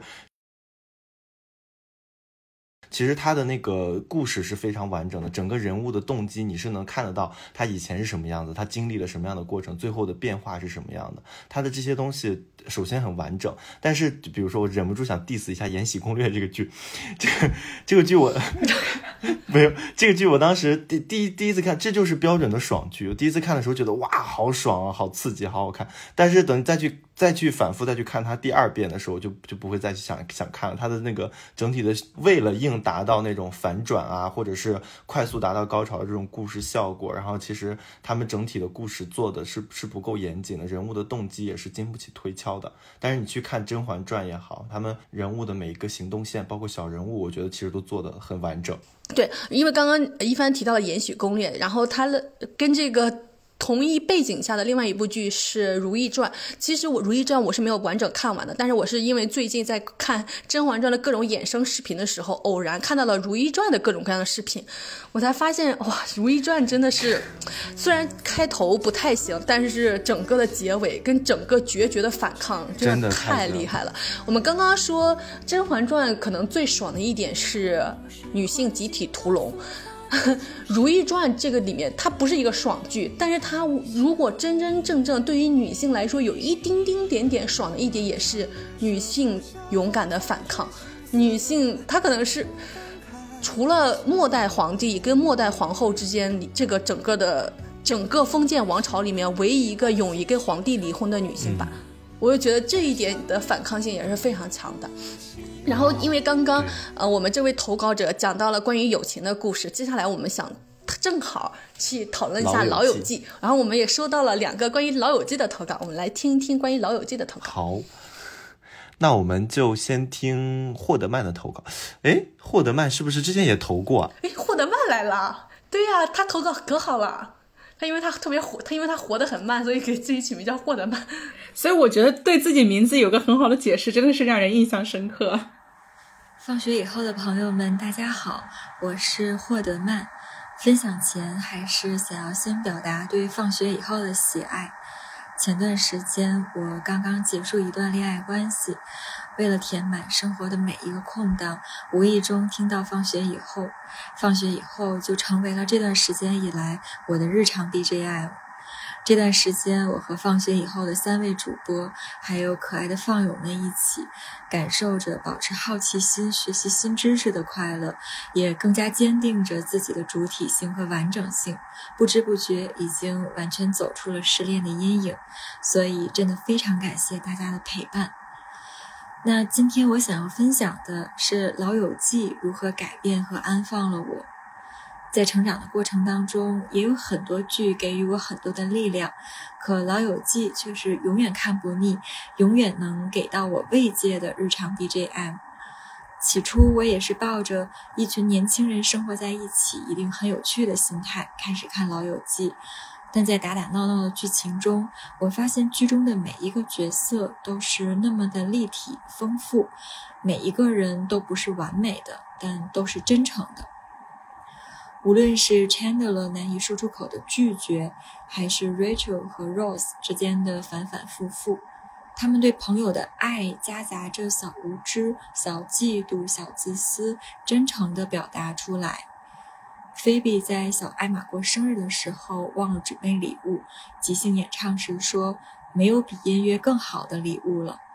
Monica 和 Chandler 订婚的时候，Phoebe 和 Rachel 聊天说：“我有百分之九十八的开心和百分之二的嫉妒。” Phoebe 和要回到俄罗斯做科研的男朋友分别后，Joy 也安慰 Phoebe 说：“我可以试试看，比他先蒸馏出负原子粒子。”这些令人啼笑皆非的片段实在是非常非常可爱。嗯，然后我想要表白一下剧中我最爱的角色，就是菲比。菲比不相信进化论，甚至和古生物学家 Rose 义正言辞地说，他不相信很多东西，他觉得很多事情没那么简单。这一段绝了，这一点真嗯印象深刻。我真的很能 get 到他的点。和其他角色相比，菲比或许没有接受过正规的教育，但也正是因此。他对很多事情没有先入为主的刻板印象，反而保持着很自然的怀疑。他的世界少有规则，也因此活得自由自在。每次看到最后一集菲比婚礼的时候，我都会非常感动。怪异的他是如此的迷人。那也正是因为剧中多样的、丰富的情感，令我产生了很多的共鸣。我不再按照小时候看的青春偶像剧中的完美女主人设来要求自己和他人，我感受到了自己的多样性，也从而看到了社会的多元性。我们每个人都不是完美的，但比完美更可贵的品质是真诚。希望我们都能真诚地面对自己和他人，真实的和这个世界互动。嗯，我的头像也来自剧中的截图。Rose 的儿子本作为一个男孩子，喜欢的玩具是芭比娃娃。当 Rose 用机器人来换走芭比娃娃的时候，小本倔强又坚定的眼神令我印象深刻。所以在最后，也祝大家都能像小本一样，真实的面对自己的内心，坚定的选择自己内心的热爱。那以上就是我想要分享的全部内容，谢谢大家。哇，也谢谢活得慢，因为我最近。对我最近基本上也是，除了每一天看《康熙来了》的 cut，我也每一天都看《老友记》的 cut，因为我在 B 站上还关注了一个《老友记》cut 博主，他每天都会更新一条，他更新一条我就看一条，因为他刚刚提到菲比嘛，然后我就觉得他提到的那一点也是我跟霸王花还有一番特别特别印象深刻的那一个片段，然后我来分享一下我看《老友记》的这十年来的转变，就是我在上大学的时候，因为我。虽然就是我学的那个专业跟英语有很大的关系，所以我们都在看《老友记》学英语。但是我十年前的时候，我看的时候，因为它里面爱情的部分，我就放弃了它。我是真的没有继续看下去。然后十年以后，我重新拾起它，是因为它友情的部分，就是。我才真真正正的意识到了为什么它叫《老友记》，而不是其他的什么东西。就是它其实本本质质是关于一个友情的剧，而不是一个爱情的剧。然后我就是 Rose 这个。角色，我不是说演员本身，因为演员本身好像还是人非常好，但是这个角色我在当时看的时候，我就非常非常不喜欢。我在这这这一年看的时候呢，我对他的情绪又复杂了一些。我对他依然有作为就是男女关系里面非常不喜欢的这个部分，以及他作为一个家庭中。儿子的这个角色成为家庭中既得利益者，对莫妮卡并不公平的这个部分依然不喜欢的部分，但是我同时也看到了他作为一个朋友很动人的地方，就是菲比小时候不是生活特别的动荡嘛，他说他特别羡慕别的小女孩有一个那种自行车，然后还有叮叮叮叮作响的那个铃铛，还会有一个小风车，然后。就是呃，Ross 有一天就把那个自行车推过来的时候，哇，那一刻真的是太动人了。就是我我我我想说，就是 Ross 可能不是一个好的男性的对象，也不是一个，我觉得啊，就是可能 Monica 会觉得他是一个好哥哥，因为 Monica 说过一个，我听了之后，我天，我真的是想为他痛哭一场的一句话，就是他说，如果我们的父母可以选择的话，我想选择你的。就是他跟 Rose 明明是同一个父母，对，就是我对他的仍仍然有 diss 的部分，但是他作为朋友这一点，他给予。菲比的那一份友情，我依然是觉得很动人的。然后菲比每次 diss Rose 的时候，我都是想就是站起来鼓掌、拍案叫绝。除了刚刚霍德曼提到的那个关于进化论的讨论，还有一个是那个小时候 Rose 遭遇了一个 抢劫，抢劫，说遭遇到一个壮汉的抢劫，结果是一是遭遇到了菲比的抢劫，就那一点实在太搞笑了。我觉得菲比这个角色也为。Rose 增加了非常多的人物丰满的一个点，然后我还想就是具体讨论一下，就是 Rose 为什么我觉得作为就是男女关系这个部分我没有那么的喜欢他，呃，那个关于什么 We We were on the break 这个事情我就不参与讨论了，我觉得不然评论区又能争吵出一大片。就这个事情我们先暂时搁置，先不讨论。但是我是觉得就是 Rose 对待 Rachel 的方式让我会觉得。就是也是仍然是一个典型的男性，就是他一开始在决定选择 Rachel 还是选择另外一个女孩叫什么来着？Ruby 吗？还是就是一个华裔女孩？他在那儿列缺点跟优点的清单，他列的 Rachel 的缺点里面有一个，他只是一个服务员。嗯，就他其实是鄙视 Rachel 的这个职业的，但当 Rachel 后来找到了自己真正热爱的职业的时候。他又无比的难受，他觉得 Rachel 不像以前那么关注自己了。他去 Rachel 的公司各种各样的捣乱，就是，他鄙视 Rachel 的职业。但是当 Rachel 真的找到了自己热爱热爱的职业的时候，他就完完全全不支持一个女性做她自己所喜爱的热爱的职业。就是我是觉得这件事情真的是是我无法接受的部分。然后我很很喜欢的另外一部跟《老友记》很像的剧，叫做。《寻妈记》也叫做《老爸老妈罗曼史》，它的英文名叫《How I Met Your Mother》。我是更喜欢那部剧的，而不是《老友记》，尤其是两个剧中男主和女主关系的对比，因为我觉得就是《老友记》中，呃，Ross 跟 Rachel 的这整个关系依然没有逃脱出父权制跟就整个社会主流规范下面的关于男女关系的想象，但是。寻妈记这个事情，它打破了男女恋情权力结构的这种传统的模式。因为男主角 Ted 是那个敏感、细腻、苦苦追寻 The One、寻找真爱的人，而女主角 Robin 则是一个热爱自由、不希望被关系绑架锁死。就这样的男性和女性，在之前的荧幕中都是非常罕见的。他给男性和女性都进行了解绑。然后我就会觉得哇，这个剧它给了我非常崭新的视角，而且我其实觉得在剧作设计层面，《寻妈记》比《老友记》设计的更巧妙，就它的整个叙述方式，加叙。然后倒叙各种各样的，就是精妙至极。尤其关于菠萝那期的那个是剧作设计太绝了，所以我在这里面也给大家推荐一下《寻妈记》，虽然它没有《老友记》这么火。嗯，《老友记》里面还有一点非常动人的一点，就是 Rachel 勇于逃离自己的家庭，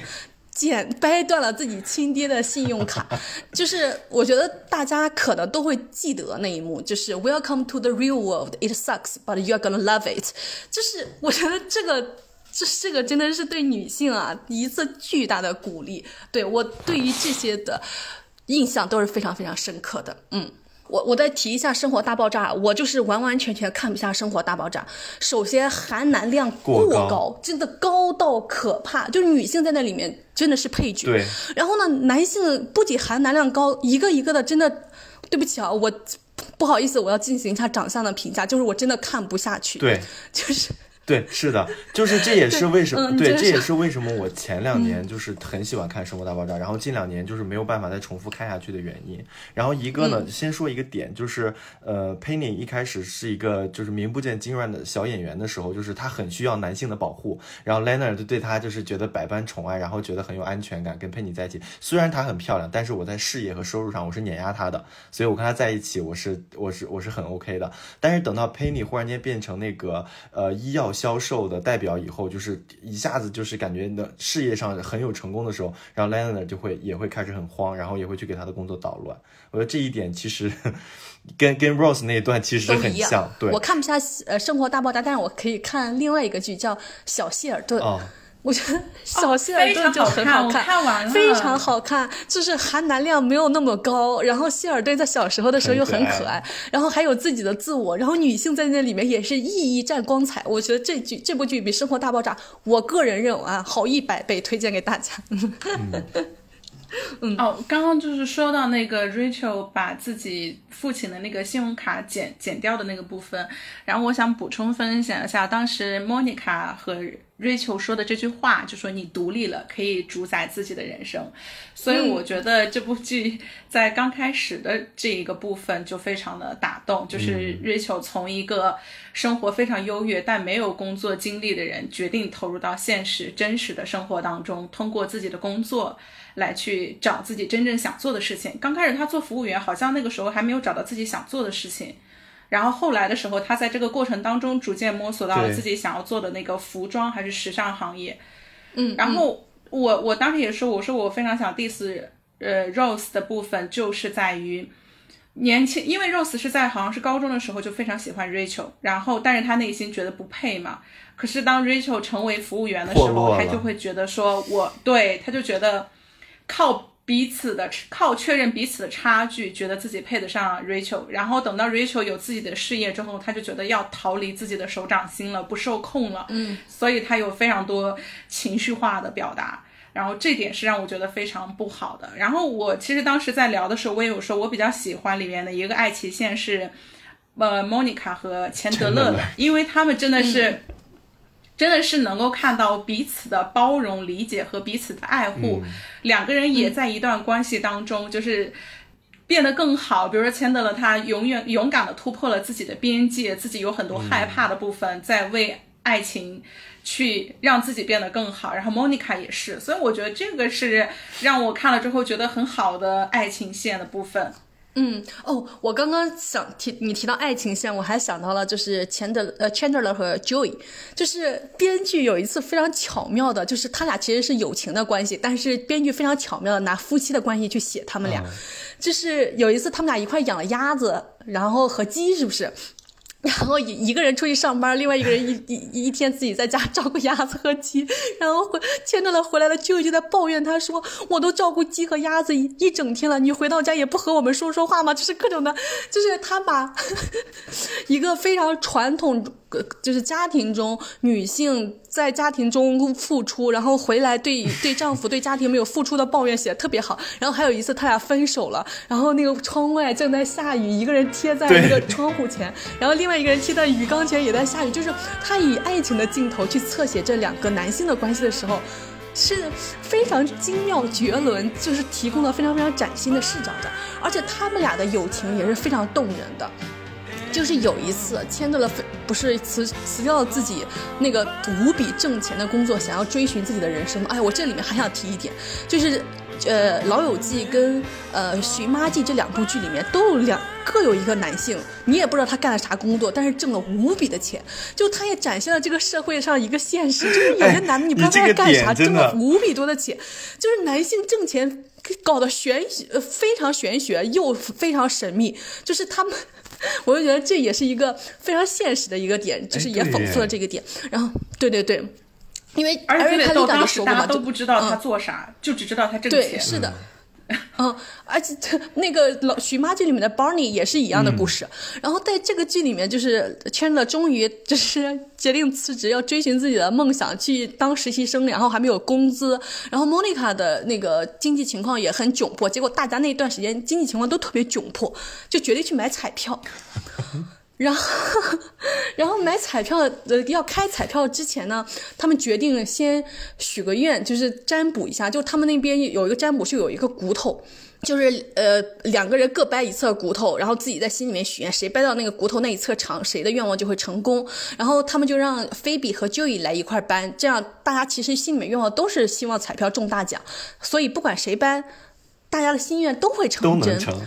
然后，对，然后在彩票持续一个一个刮开却没有中的情况下，Chandler 也收到了老板的消息，说自己作为实习生没有能够成为转正留下来的那个人。然后，就大家在一片悲绝的情况之下呢，突然间 Chandler 又峰回路转，收到了消息，就是给他提供了一个更好的工作，不是让他去实习生转正去端茶倒水，好像直接让他去写文案还是干什么的。然后 Joey 就偷偷的告诉 Chandler 说。我刚刚那个掰那个骨头的时候，许愿不是中彩票，是希望你能找到工作。然后我天，我我当时看到我要哇，太感动了，就是就是他真真正正的非常，就是他用一个这样有一一个这样的剧作写作的方式，展现出来了友情无比动人的一面。然后后面还有后还有一个剧情非常动人的一点，就是也是关于友情的，就是菲比不是一个。对万物众生非常平等的人嘛，然后他就看到圣诞节大家都喜欢买那种又大又葱茏又翠绿的圣诞树，但是又小又老的圣诞树却无人问津。当时莫妮卡因为失业了，在那卖圣诞树，然后菲比就一直要求路人都把那个老的小的圣诞树买走，就是，但是路人没有一个人买，大家都买最葱茏最绿的圣诞树。然后后来莫妮卡跟 Joey 为了就是给呃菲比一个惊喜。然后把所有的又老又小的圣诞树全部买了下来，就是我是觉得啊，《老友记》里面这个剧真的爱情没有什么。就是超脱整个原有叙事的部分，就是那个两个主角的爱情，牵着了和莫妮卡的还是很好的，但是他们的友情真的实打实的写的太好了，就是是非常非常动人的。嗯，哇，我先擦一下我的眼泪。哎，你刚才说的许愿那一段我没看过哎。老友记里面他讨论友情，还有一个点特别打动的是他的友情实在是太真实了，就非常有代入感，就是因为。他在里面就是有一段是关于几个朋友，他们虽然说经常一起出去吃饭或者什么的，但是他们的收入差距不一样，嗯，就是消费理念也不一样，所以他们就会遇到说对对，而且还好好像还是一个什么场景，是谁要过生日或者要给谁庆祝，找了一份新工作，是的，是的，然后又选了一个很贵的餐厅，但是六个人里面有三个人是很穷的。是穷人，尤其菲比在吃吃那玩意儿的时候，就点了一点点小小的沙拉沙拉，然后就一丁点，然后说怎么这么贵，我真的心有同感。但是我关于这个我不知道有什么结论哎，就是朋友之间如果这个经济收入和消费理念不一样，如何去解决这个问题？没有，我我我直说的，就因为我们我们几个同事关系也比较好，大家就老是经常一起去吃饭。但是我 leader 他们就是其实收入很高，然后他们有的时候可能想吃一些，呃，想吃一些比较有格调的餐厅的时候，我比较就直接说，我说哦那个好贵啊，我没钱。哎，我觉得这是一个好的方法，对，就是这个东西是可以公开去说出来的。对，是的，嗯。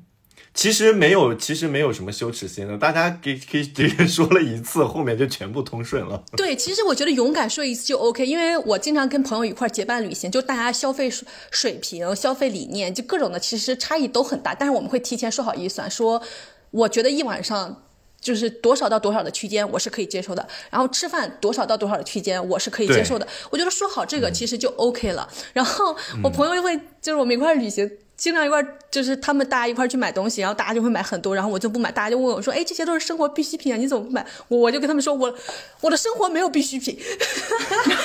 就是我这句话，我就我就知道你要说对，然后我这句话已经震撼到他们，他他们就经常拿这句话调侃我，就是。你把你自己的底线要求开诚布公的说出来，朋友就会知道的。然后其实就大家就很能很好的达成就一致的水平，大家可以在一个共同的有交集的区间里面多多一块去吃饭，然后一块去玩。对，嗯。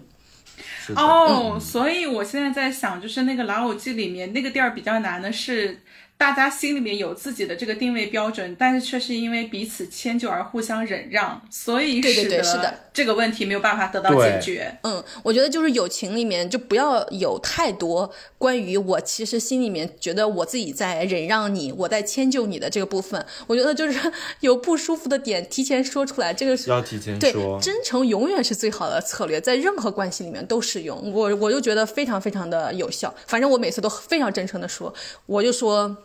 我吃不起，我买不起，我觉得它超出了我的生生活和消费水平，我觉得它对我来说不是必需品。嗯，我就勇敢的说出来，那又有什么？来，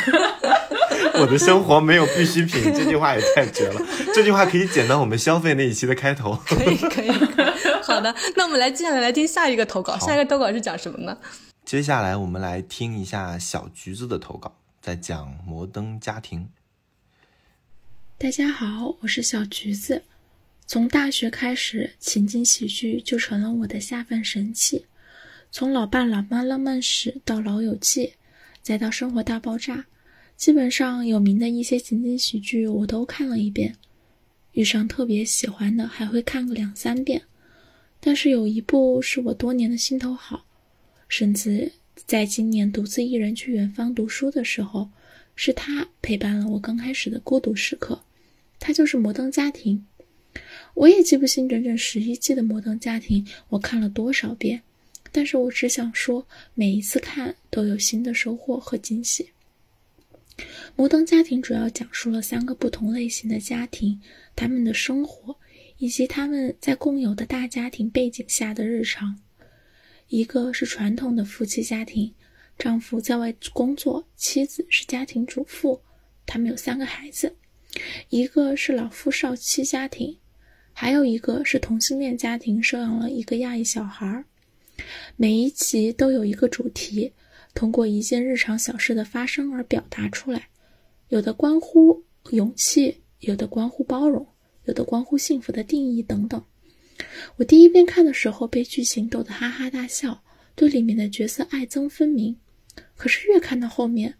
我发现即使有些看起来不那么符合中国主流喜好的角色。其实也有自己的闪光点。我意识到，人不是千篇一律的，更不是黑白分明的。每个人都有自己的性格和特点。一个情绪过分、一个情绪多变、过分敏感的人，会对他人小小的举动怀疑、猜忌，引发争吵。但是他同样也拥有很强的同理心，能够充分共情并给予他人支持。我们需要避免就一件事对他人产生刻板印象并贴标签，这显然是不符合人性的。现阶段让我收获良多的是这部剧对于感情的处理。我是一个不怎么会表达自己对别人感情的人，和朋友或者恋人出现了矛盾，第一时间就想着回避，就是所谓的冷暴力。但其实我并不是故意去做，而是当问题发生时，我下意识的行为。当我看这部剧时，这里的家人出现矛盾会大声争吵和指责，事后他们相互道歉和好。而当我回顾我的家庭时，其实基本很少会出现争吵，因为家里的某一个人是非常强势的，其他人的其他人会害怕，所以所以所有人都必须也只能听他的，同样也就没有了争吵的余地，也失去了表达自我想法的意识和争和反抗的能力。这部剧让我明白了，在大家庭中的关系可以是轻松愉快。可聚拢可分散的，每个人都有表达感情的权利，即使是亲人，也可能有表达各种不满。但是，更因为是亲人，所以愿意去退步和包容。它像一面反光镜，让我开始自自查自己的某些行为，反思我和家人、朋友之间的关系和相处。我变得更加包容，也学着在不满中表达自己。当然，还有很多很多。这部剧带给我的不仅是欢笑，还有成长。我听他分享的时候，我想到我上次做的那个测试。嗯，我的第一个能力是 擅长处理亲密关系。哦，就是去爱和被爱的能力，是不是？那那你分享一下来。啊，我还好，因为我本身没有看过《摩登家庭》。我想先说一下我为什么对这个《摩登家庭》这个剧没有特别感兴趣的原因是，我觉得他选的这几个家庭类型太典型化了。哦，对，对我来说来来说也是。我觉得刚刚投稿里面有分享到说，就是大家要勇敢的表达自己的想法，不要怕吵架。我觉得这一点是很好的，尤其是最近和朋友各方面的一个沟通之后呢，我觉得吵架是输出认知嘛，也是输出我们自己真实的想法，而且真的跟亲朋好友或者说跟你认为有不一样意见的人去争吵的话，其实是非常有助于彼此更深的理解，也有助于寻找到真正的同路人。这个是我们真正能够发现朋友的很有效的一个路径，而且对，因为我们太以和为贵了嘛，就是大家重视和平、重视秩序，比重视事情本身更重要。然后也往往因为这种情况下，就是和稀泥呀，或者说不分是非的情况也比较多。所以我觉得，就是当我们看到大家在非常激烈的争吵的时候。应思考的不是说为什么你们在争吵，而是说争吵的原因是啥？到底是为了什么而争吵？我觉得首先是要追追根溯溯源到这个问题，然后我们再去看双方之间的一些争吵是怎么样的。嗯，对对，是的。而且我我作为一个之前呢，就是特别爱调停吵架的一个和稀泥的人。这个自我反省非常到位，我只能说，我我现在是觉得说，我以前会觉得说吵架其实可能会让两个人的关系更疏远，但我现在觉得吵架会让两个人的关系更紧密。对你反而心里藏着一些对于对方一些想说而不而不能说的话，反而才会让你们的距离越来越远。嗯嗯，就是当你把这些话真的说说开了，这些心结反而会拉近你和你的朋友和你和你的家人之间的距离。嗯，所以真的。可以吵架是很好的，吵架是很好的沟通。呃，我我可能想分享两个点吧，一个是家庭内部的吵架，我就经常跟你天天，当然了，我也不是吵架，我是单方面 diss 他们，就是 跟你的弟弟们，就是单单方面 diss 我爸，单方面 diss 我，我各种发出就是不尊重个人，但是却向强权屈服的家庭里的长辈。吊打是吧？都骂他们，都是骂起来，当然也不留情面。然后更加猛烈的是骂我弟弟，我前两天还把我弟弟又再次拉黑。然后我就觉得，我觉得就是你跟你的家人之间，如果真的有情感的连接和爱的连接的话，就不要害怕吵架。反正我每次吵完架之后，反正我我觉得。效果都挺好的，然后以及前两天霸王花那个跟他弟的故事，差点笑死我。就是好像是七夕那天，对不对？就是霸王花的弟弟给霸王花打来电话，然后呢，霸王花心里想说：“你要是敢祝我七夕快乐，我就骂死你。” 然后结果他弟弟是想祝他生日快乐，因为 因为霸王花有一个生日正好跟七夕的那个那个那个阴阴历是重合的，但其实那天不是他的生生日。然后霸王花说：“哦，那好吧，我不骂你了。”然后然后后面他弟弟又说他那公司想跟我们的播客合作，霸王花说：“好，谢谢，不用。”就是 就很搞笑。对我说，但是对，但是我说你可以推广你的，推荐你的朋友们来去听我们节目，我觉得没问题。因为啊，我在这里也想说说一下，就是之前因为有跟非常多的品牌在对接，我们当时还有在说，我们跟品牌合作的原则是品牌本身是一定要靠谱的。然后，其次是品牌是尊重用户和尊重消费者的，特别是女性友好向的，一定要尊重女性。如果他没有办法达到，就是我们在这些方面没有办法达成共识，那是没有合作的可能性的。所以这是一个双方互相挑选的一个过程。然后我自己有一个特别深切的感受，是因为。我们在做播客嘛，然后我们同时自己也是一个创作者，所以其实我们对于自我的认识和自我的表达是有非常强的捍卫的力量的。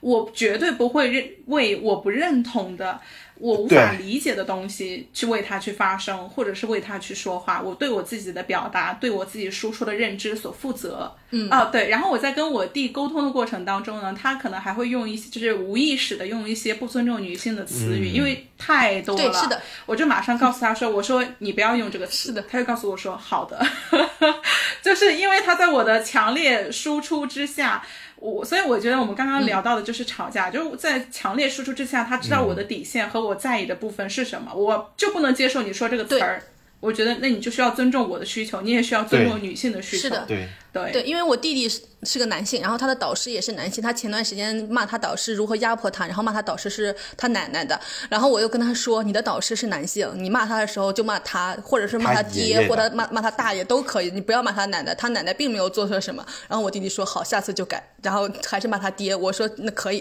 就是。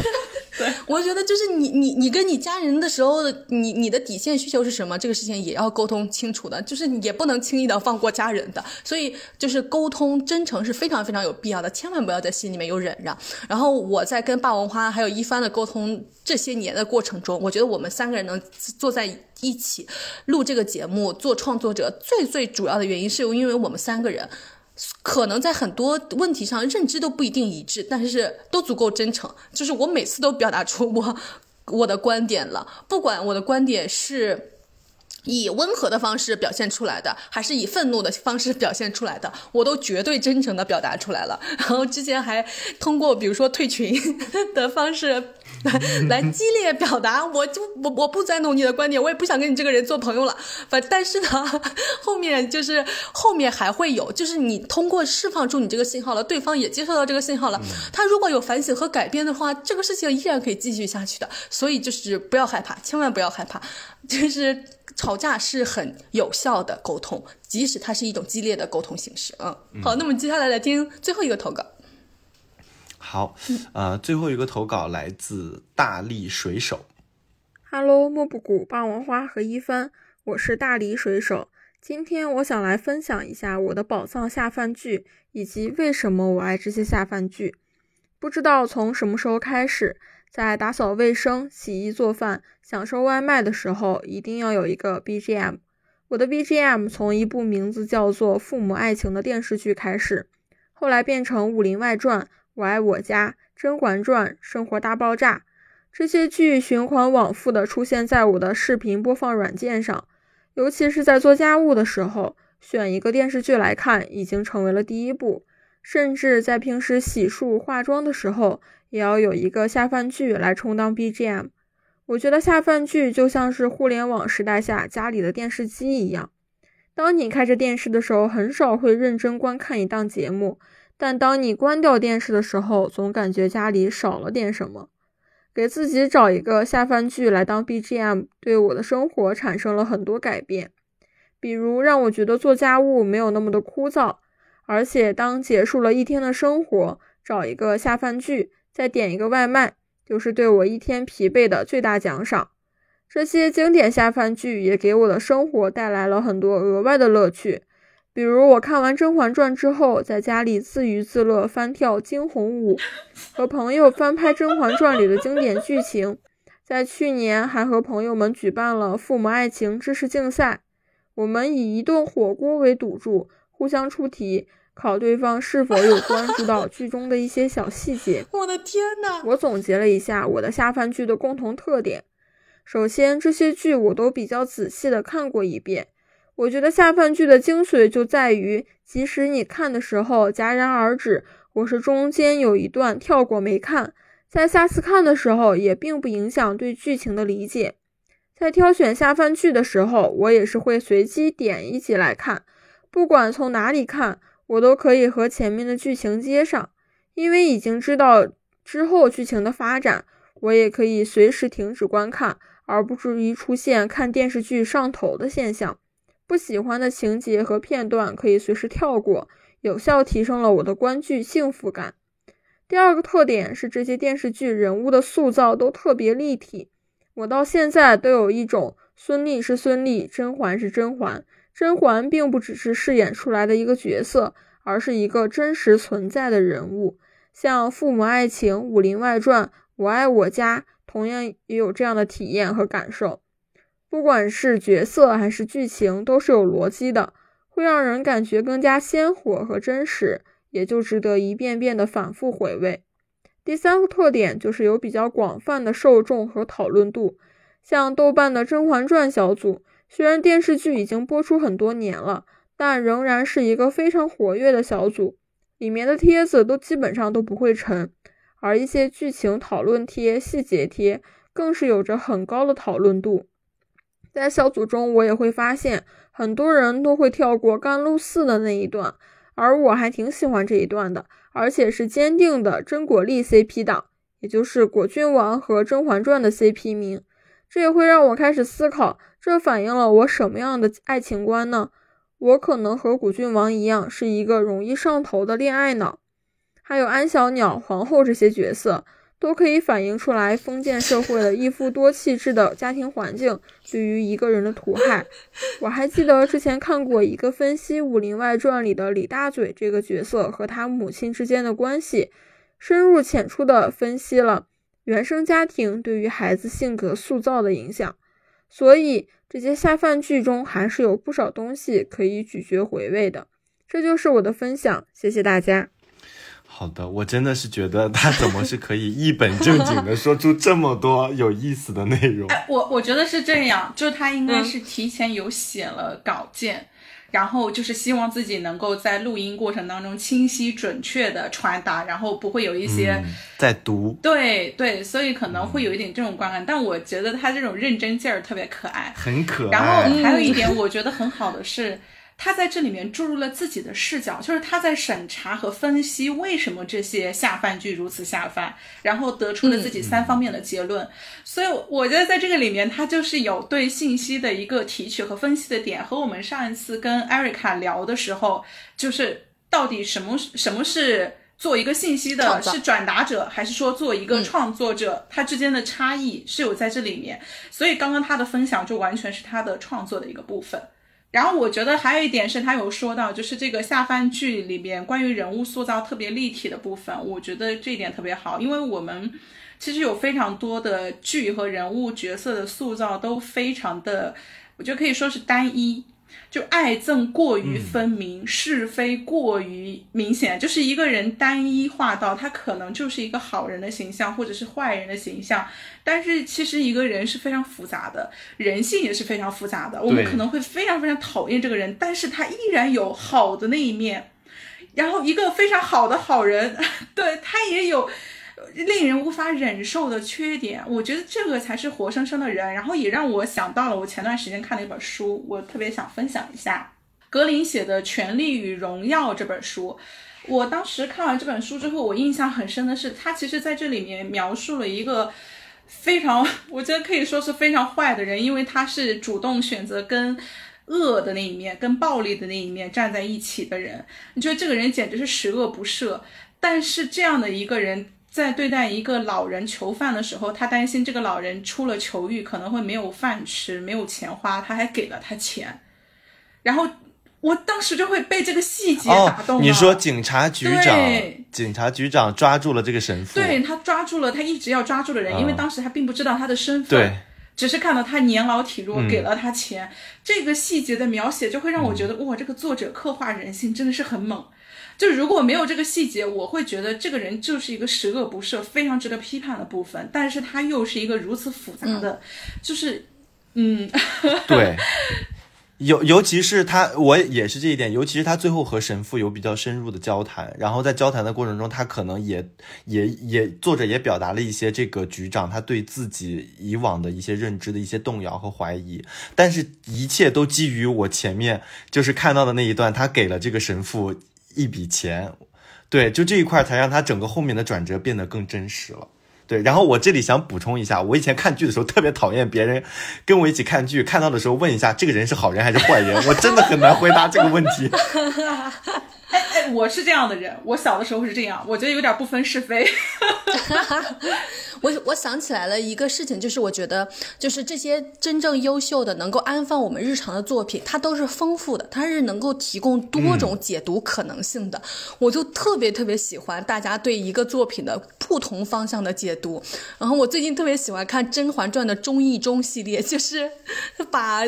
它本身的意义的台词再解读出不一样的意思。然后我之前有一段时间还给你们分享了关于果郡王这一段一更一个更加权力视角的。解读，我觉得那个呢也非常非常的精彩。我其实看《红楼梦》也是，我基本上快把现在当下《红楼梦》的各个版本的，不管是离奇的，还是古怪的，还是被称为鬼版《红楼梦》的解读，我都特别特别喜欢看。我不追求哪一种可能性是真的，但是我我追求越来越多的可能性。我从多个视角去看问题，我安放日常的途径就会更多一些。所以我特别特别喜欢。然后我最近还看了一个视频剪辑，特别搞笑的是，把《康熙来了》里面的小 S 剪成那个甄嬛。《传》里面的甄嬛，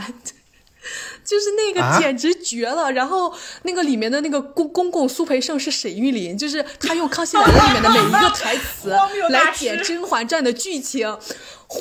谬至极，但是特别特别可笑。所以我我我经常你赶紧分享给我，回头我分享给你。我就觉得就是这些非常丰富的作品，它是有值得安放用于我们安放日常且多种。解读的，但是当下近几年好多好多的作品，它我不说它浅薄吧，就是它薄到你都没有办法对它进行多种的解读，而且就是它人物也很单一，呃，即使我觉得像即使对比古早偶像剧和现在的偶像剧对比，都有一个巨大的差异，就是古早的偶像剧还在讲阶级。差异之间的恋爱，但是现在无论是古偶还是现偶，那两个男女主角一定得是门当户对，大家都是天之骄子、天之骄女，就是只有有钱人跟有钱人、有权人跟有权人的恋爱才是真正的恋爱。里面所有的出身卑微的女性，她一定都是坏人。就是我觉得 现在这个时代创造出来的很多很多的作品都。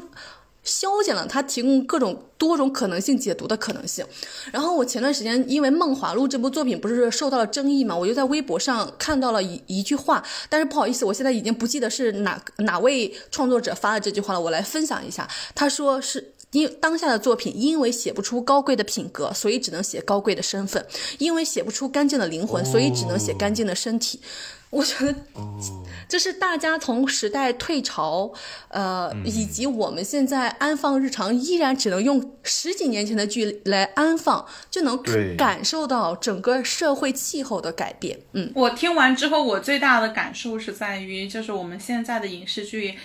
太强的展现出来我们现在的一些价值取向了，而这种价值取向，我觉得是应该保持警惕或者是清醒。所以。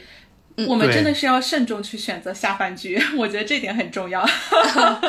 是的，对，就是我会，我我我当时看完《金枝欲孽》那个安定的时候，我真的晚上，我真的是晚上有点震惊到睡不着觉，因为我觉得现在我们近些年的作品的结局没有想象空间。嗯，就你都会知道他会往一个什么样的。高调去走，你会知道他的这这个人物，他最后一定会逆转。这个小人物最后，即使是聚焦小人物，这个小人物最后一定会成功，一定会赚钱，一定会怎么样，对吧？但是我当时再去看《金枝欲孽》的时候，我没有想到说，原来故事的结局还可以这么去去讲述，它给带给你的这种震撼真的很强。所以现在有很多剧，我可能看到三分之二的时候，后面你就你真的不想再看了。对我我我其实最近对于开启看新的剧都有很大的恐惧，一方面是因为我觉得我的 CPU 被巨大的占据和消耗的，我是我没有新的心力去。开启一部新的剧，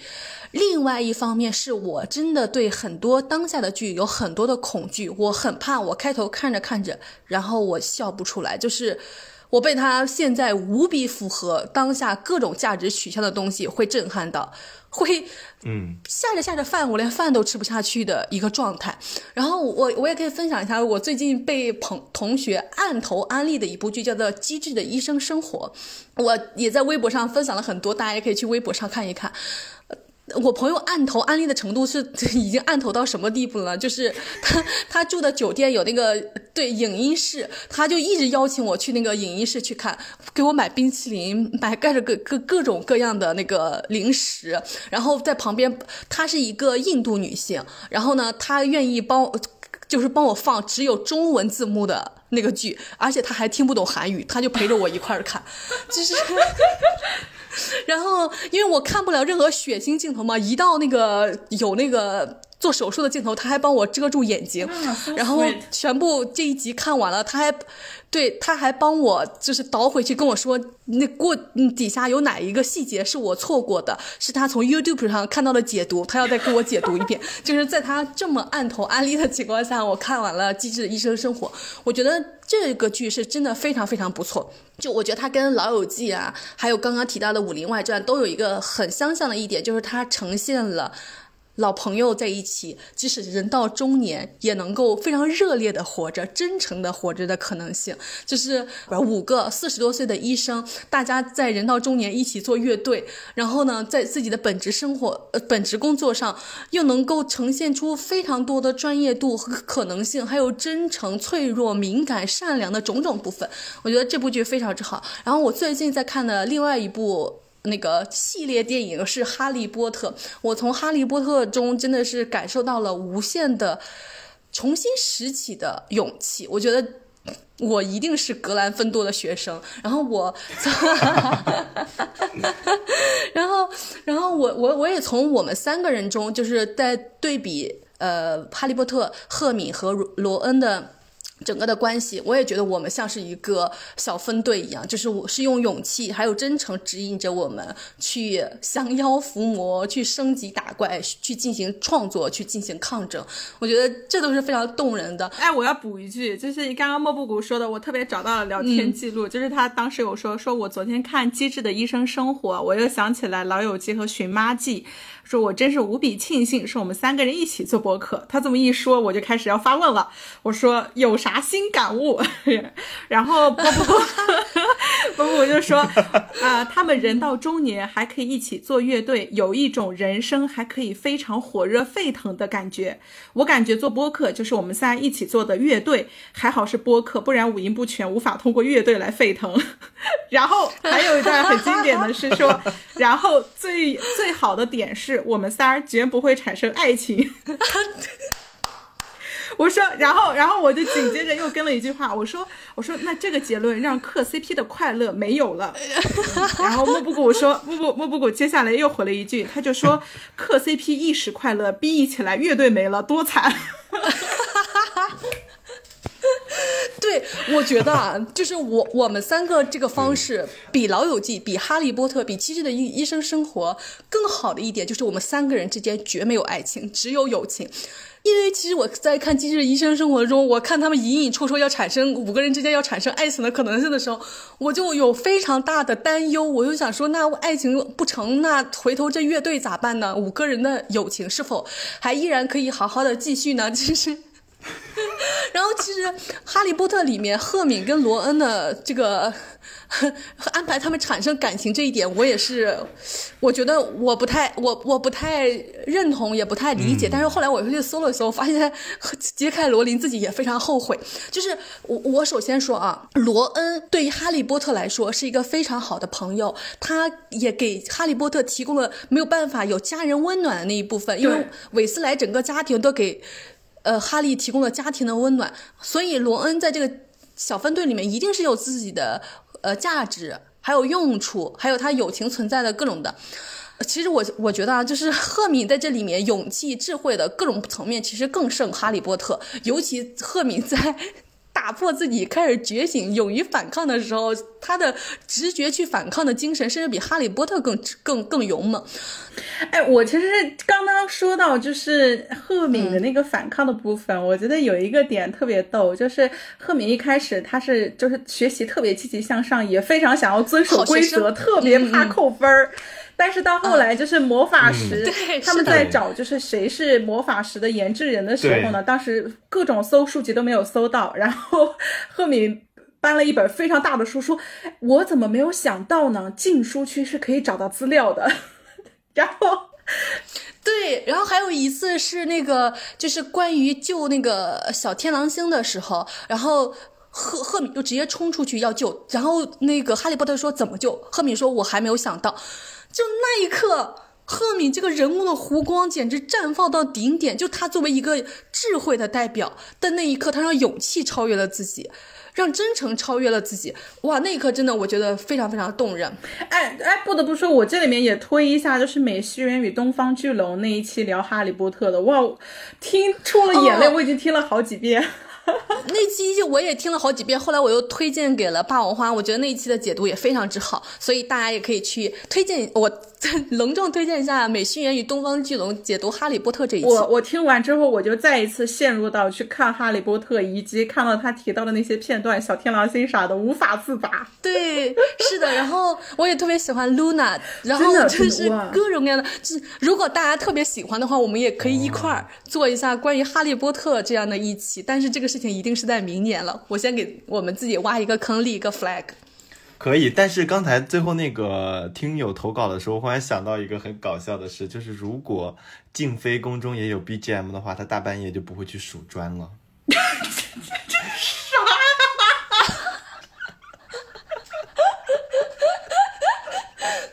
这一点的补充非常非常之好，就是就是。我我希望我们大家每一个人都能在这个时代里面，即使你活在紫禁城里，都能在自己的日常生活中找到安放自己的情绪的方式，能找到自己生活的 BGM，这样大家就不必去数砖了。即使在搬砖的，即使在搬砖的路上，也可以不必数砖，拥有自己生活的 BGM 和节奏。然后也欢迎大家在评论区彼此安利更多可以安放日常的作品。关于安放身体的部分，大家可以去。或者是游说老板。和行政去 熬练的天猫旗舰店客服页面报暗号，放学以后领六百元的优惠券，原价两千三百九十九，券后购买一千七百九十九，专享价格低于双十一和六幺八的价格。该优惠截止到今年的十二月三十一号，也可以通过放学以后的 show notes 或者是放学以后的官微置顶，放学以后小卖部直取链接领取优惠购买。最后，欢迎国内的用户在苹果播客、网易云、爱发电汽水、荔枝、小宇宙、喜马拉雅、QQ 音乐、微信听书收听放学以后。欢迎海外的用。户在 Spotify、Apple Podcast、Google Podcast、Snapd、Overcast、Castbox、Amazon Music、Pocket Casts、Stitcher、Radio Public、WordPress 收听放学以后，再见，拜拜，拜拜，拜拜。我还要唱唱那个彩蛋吗？唱啥？啊，你你你你现你你现在你现在你现在再补录一个发进来吧。我唱不是，我现在有点忘记那个歌了，你还记得吗？送你一首爱的祝福，别唱了。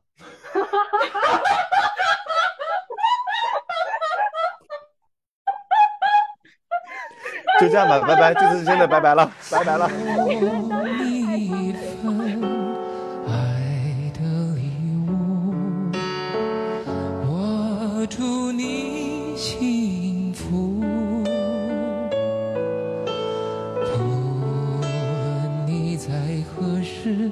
或是在何处，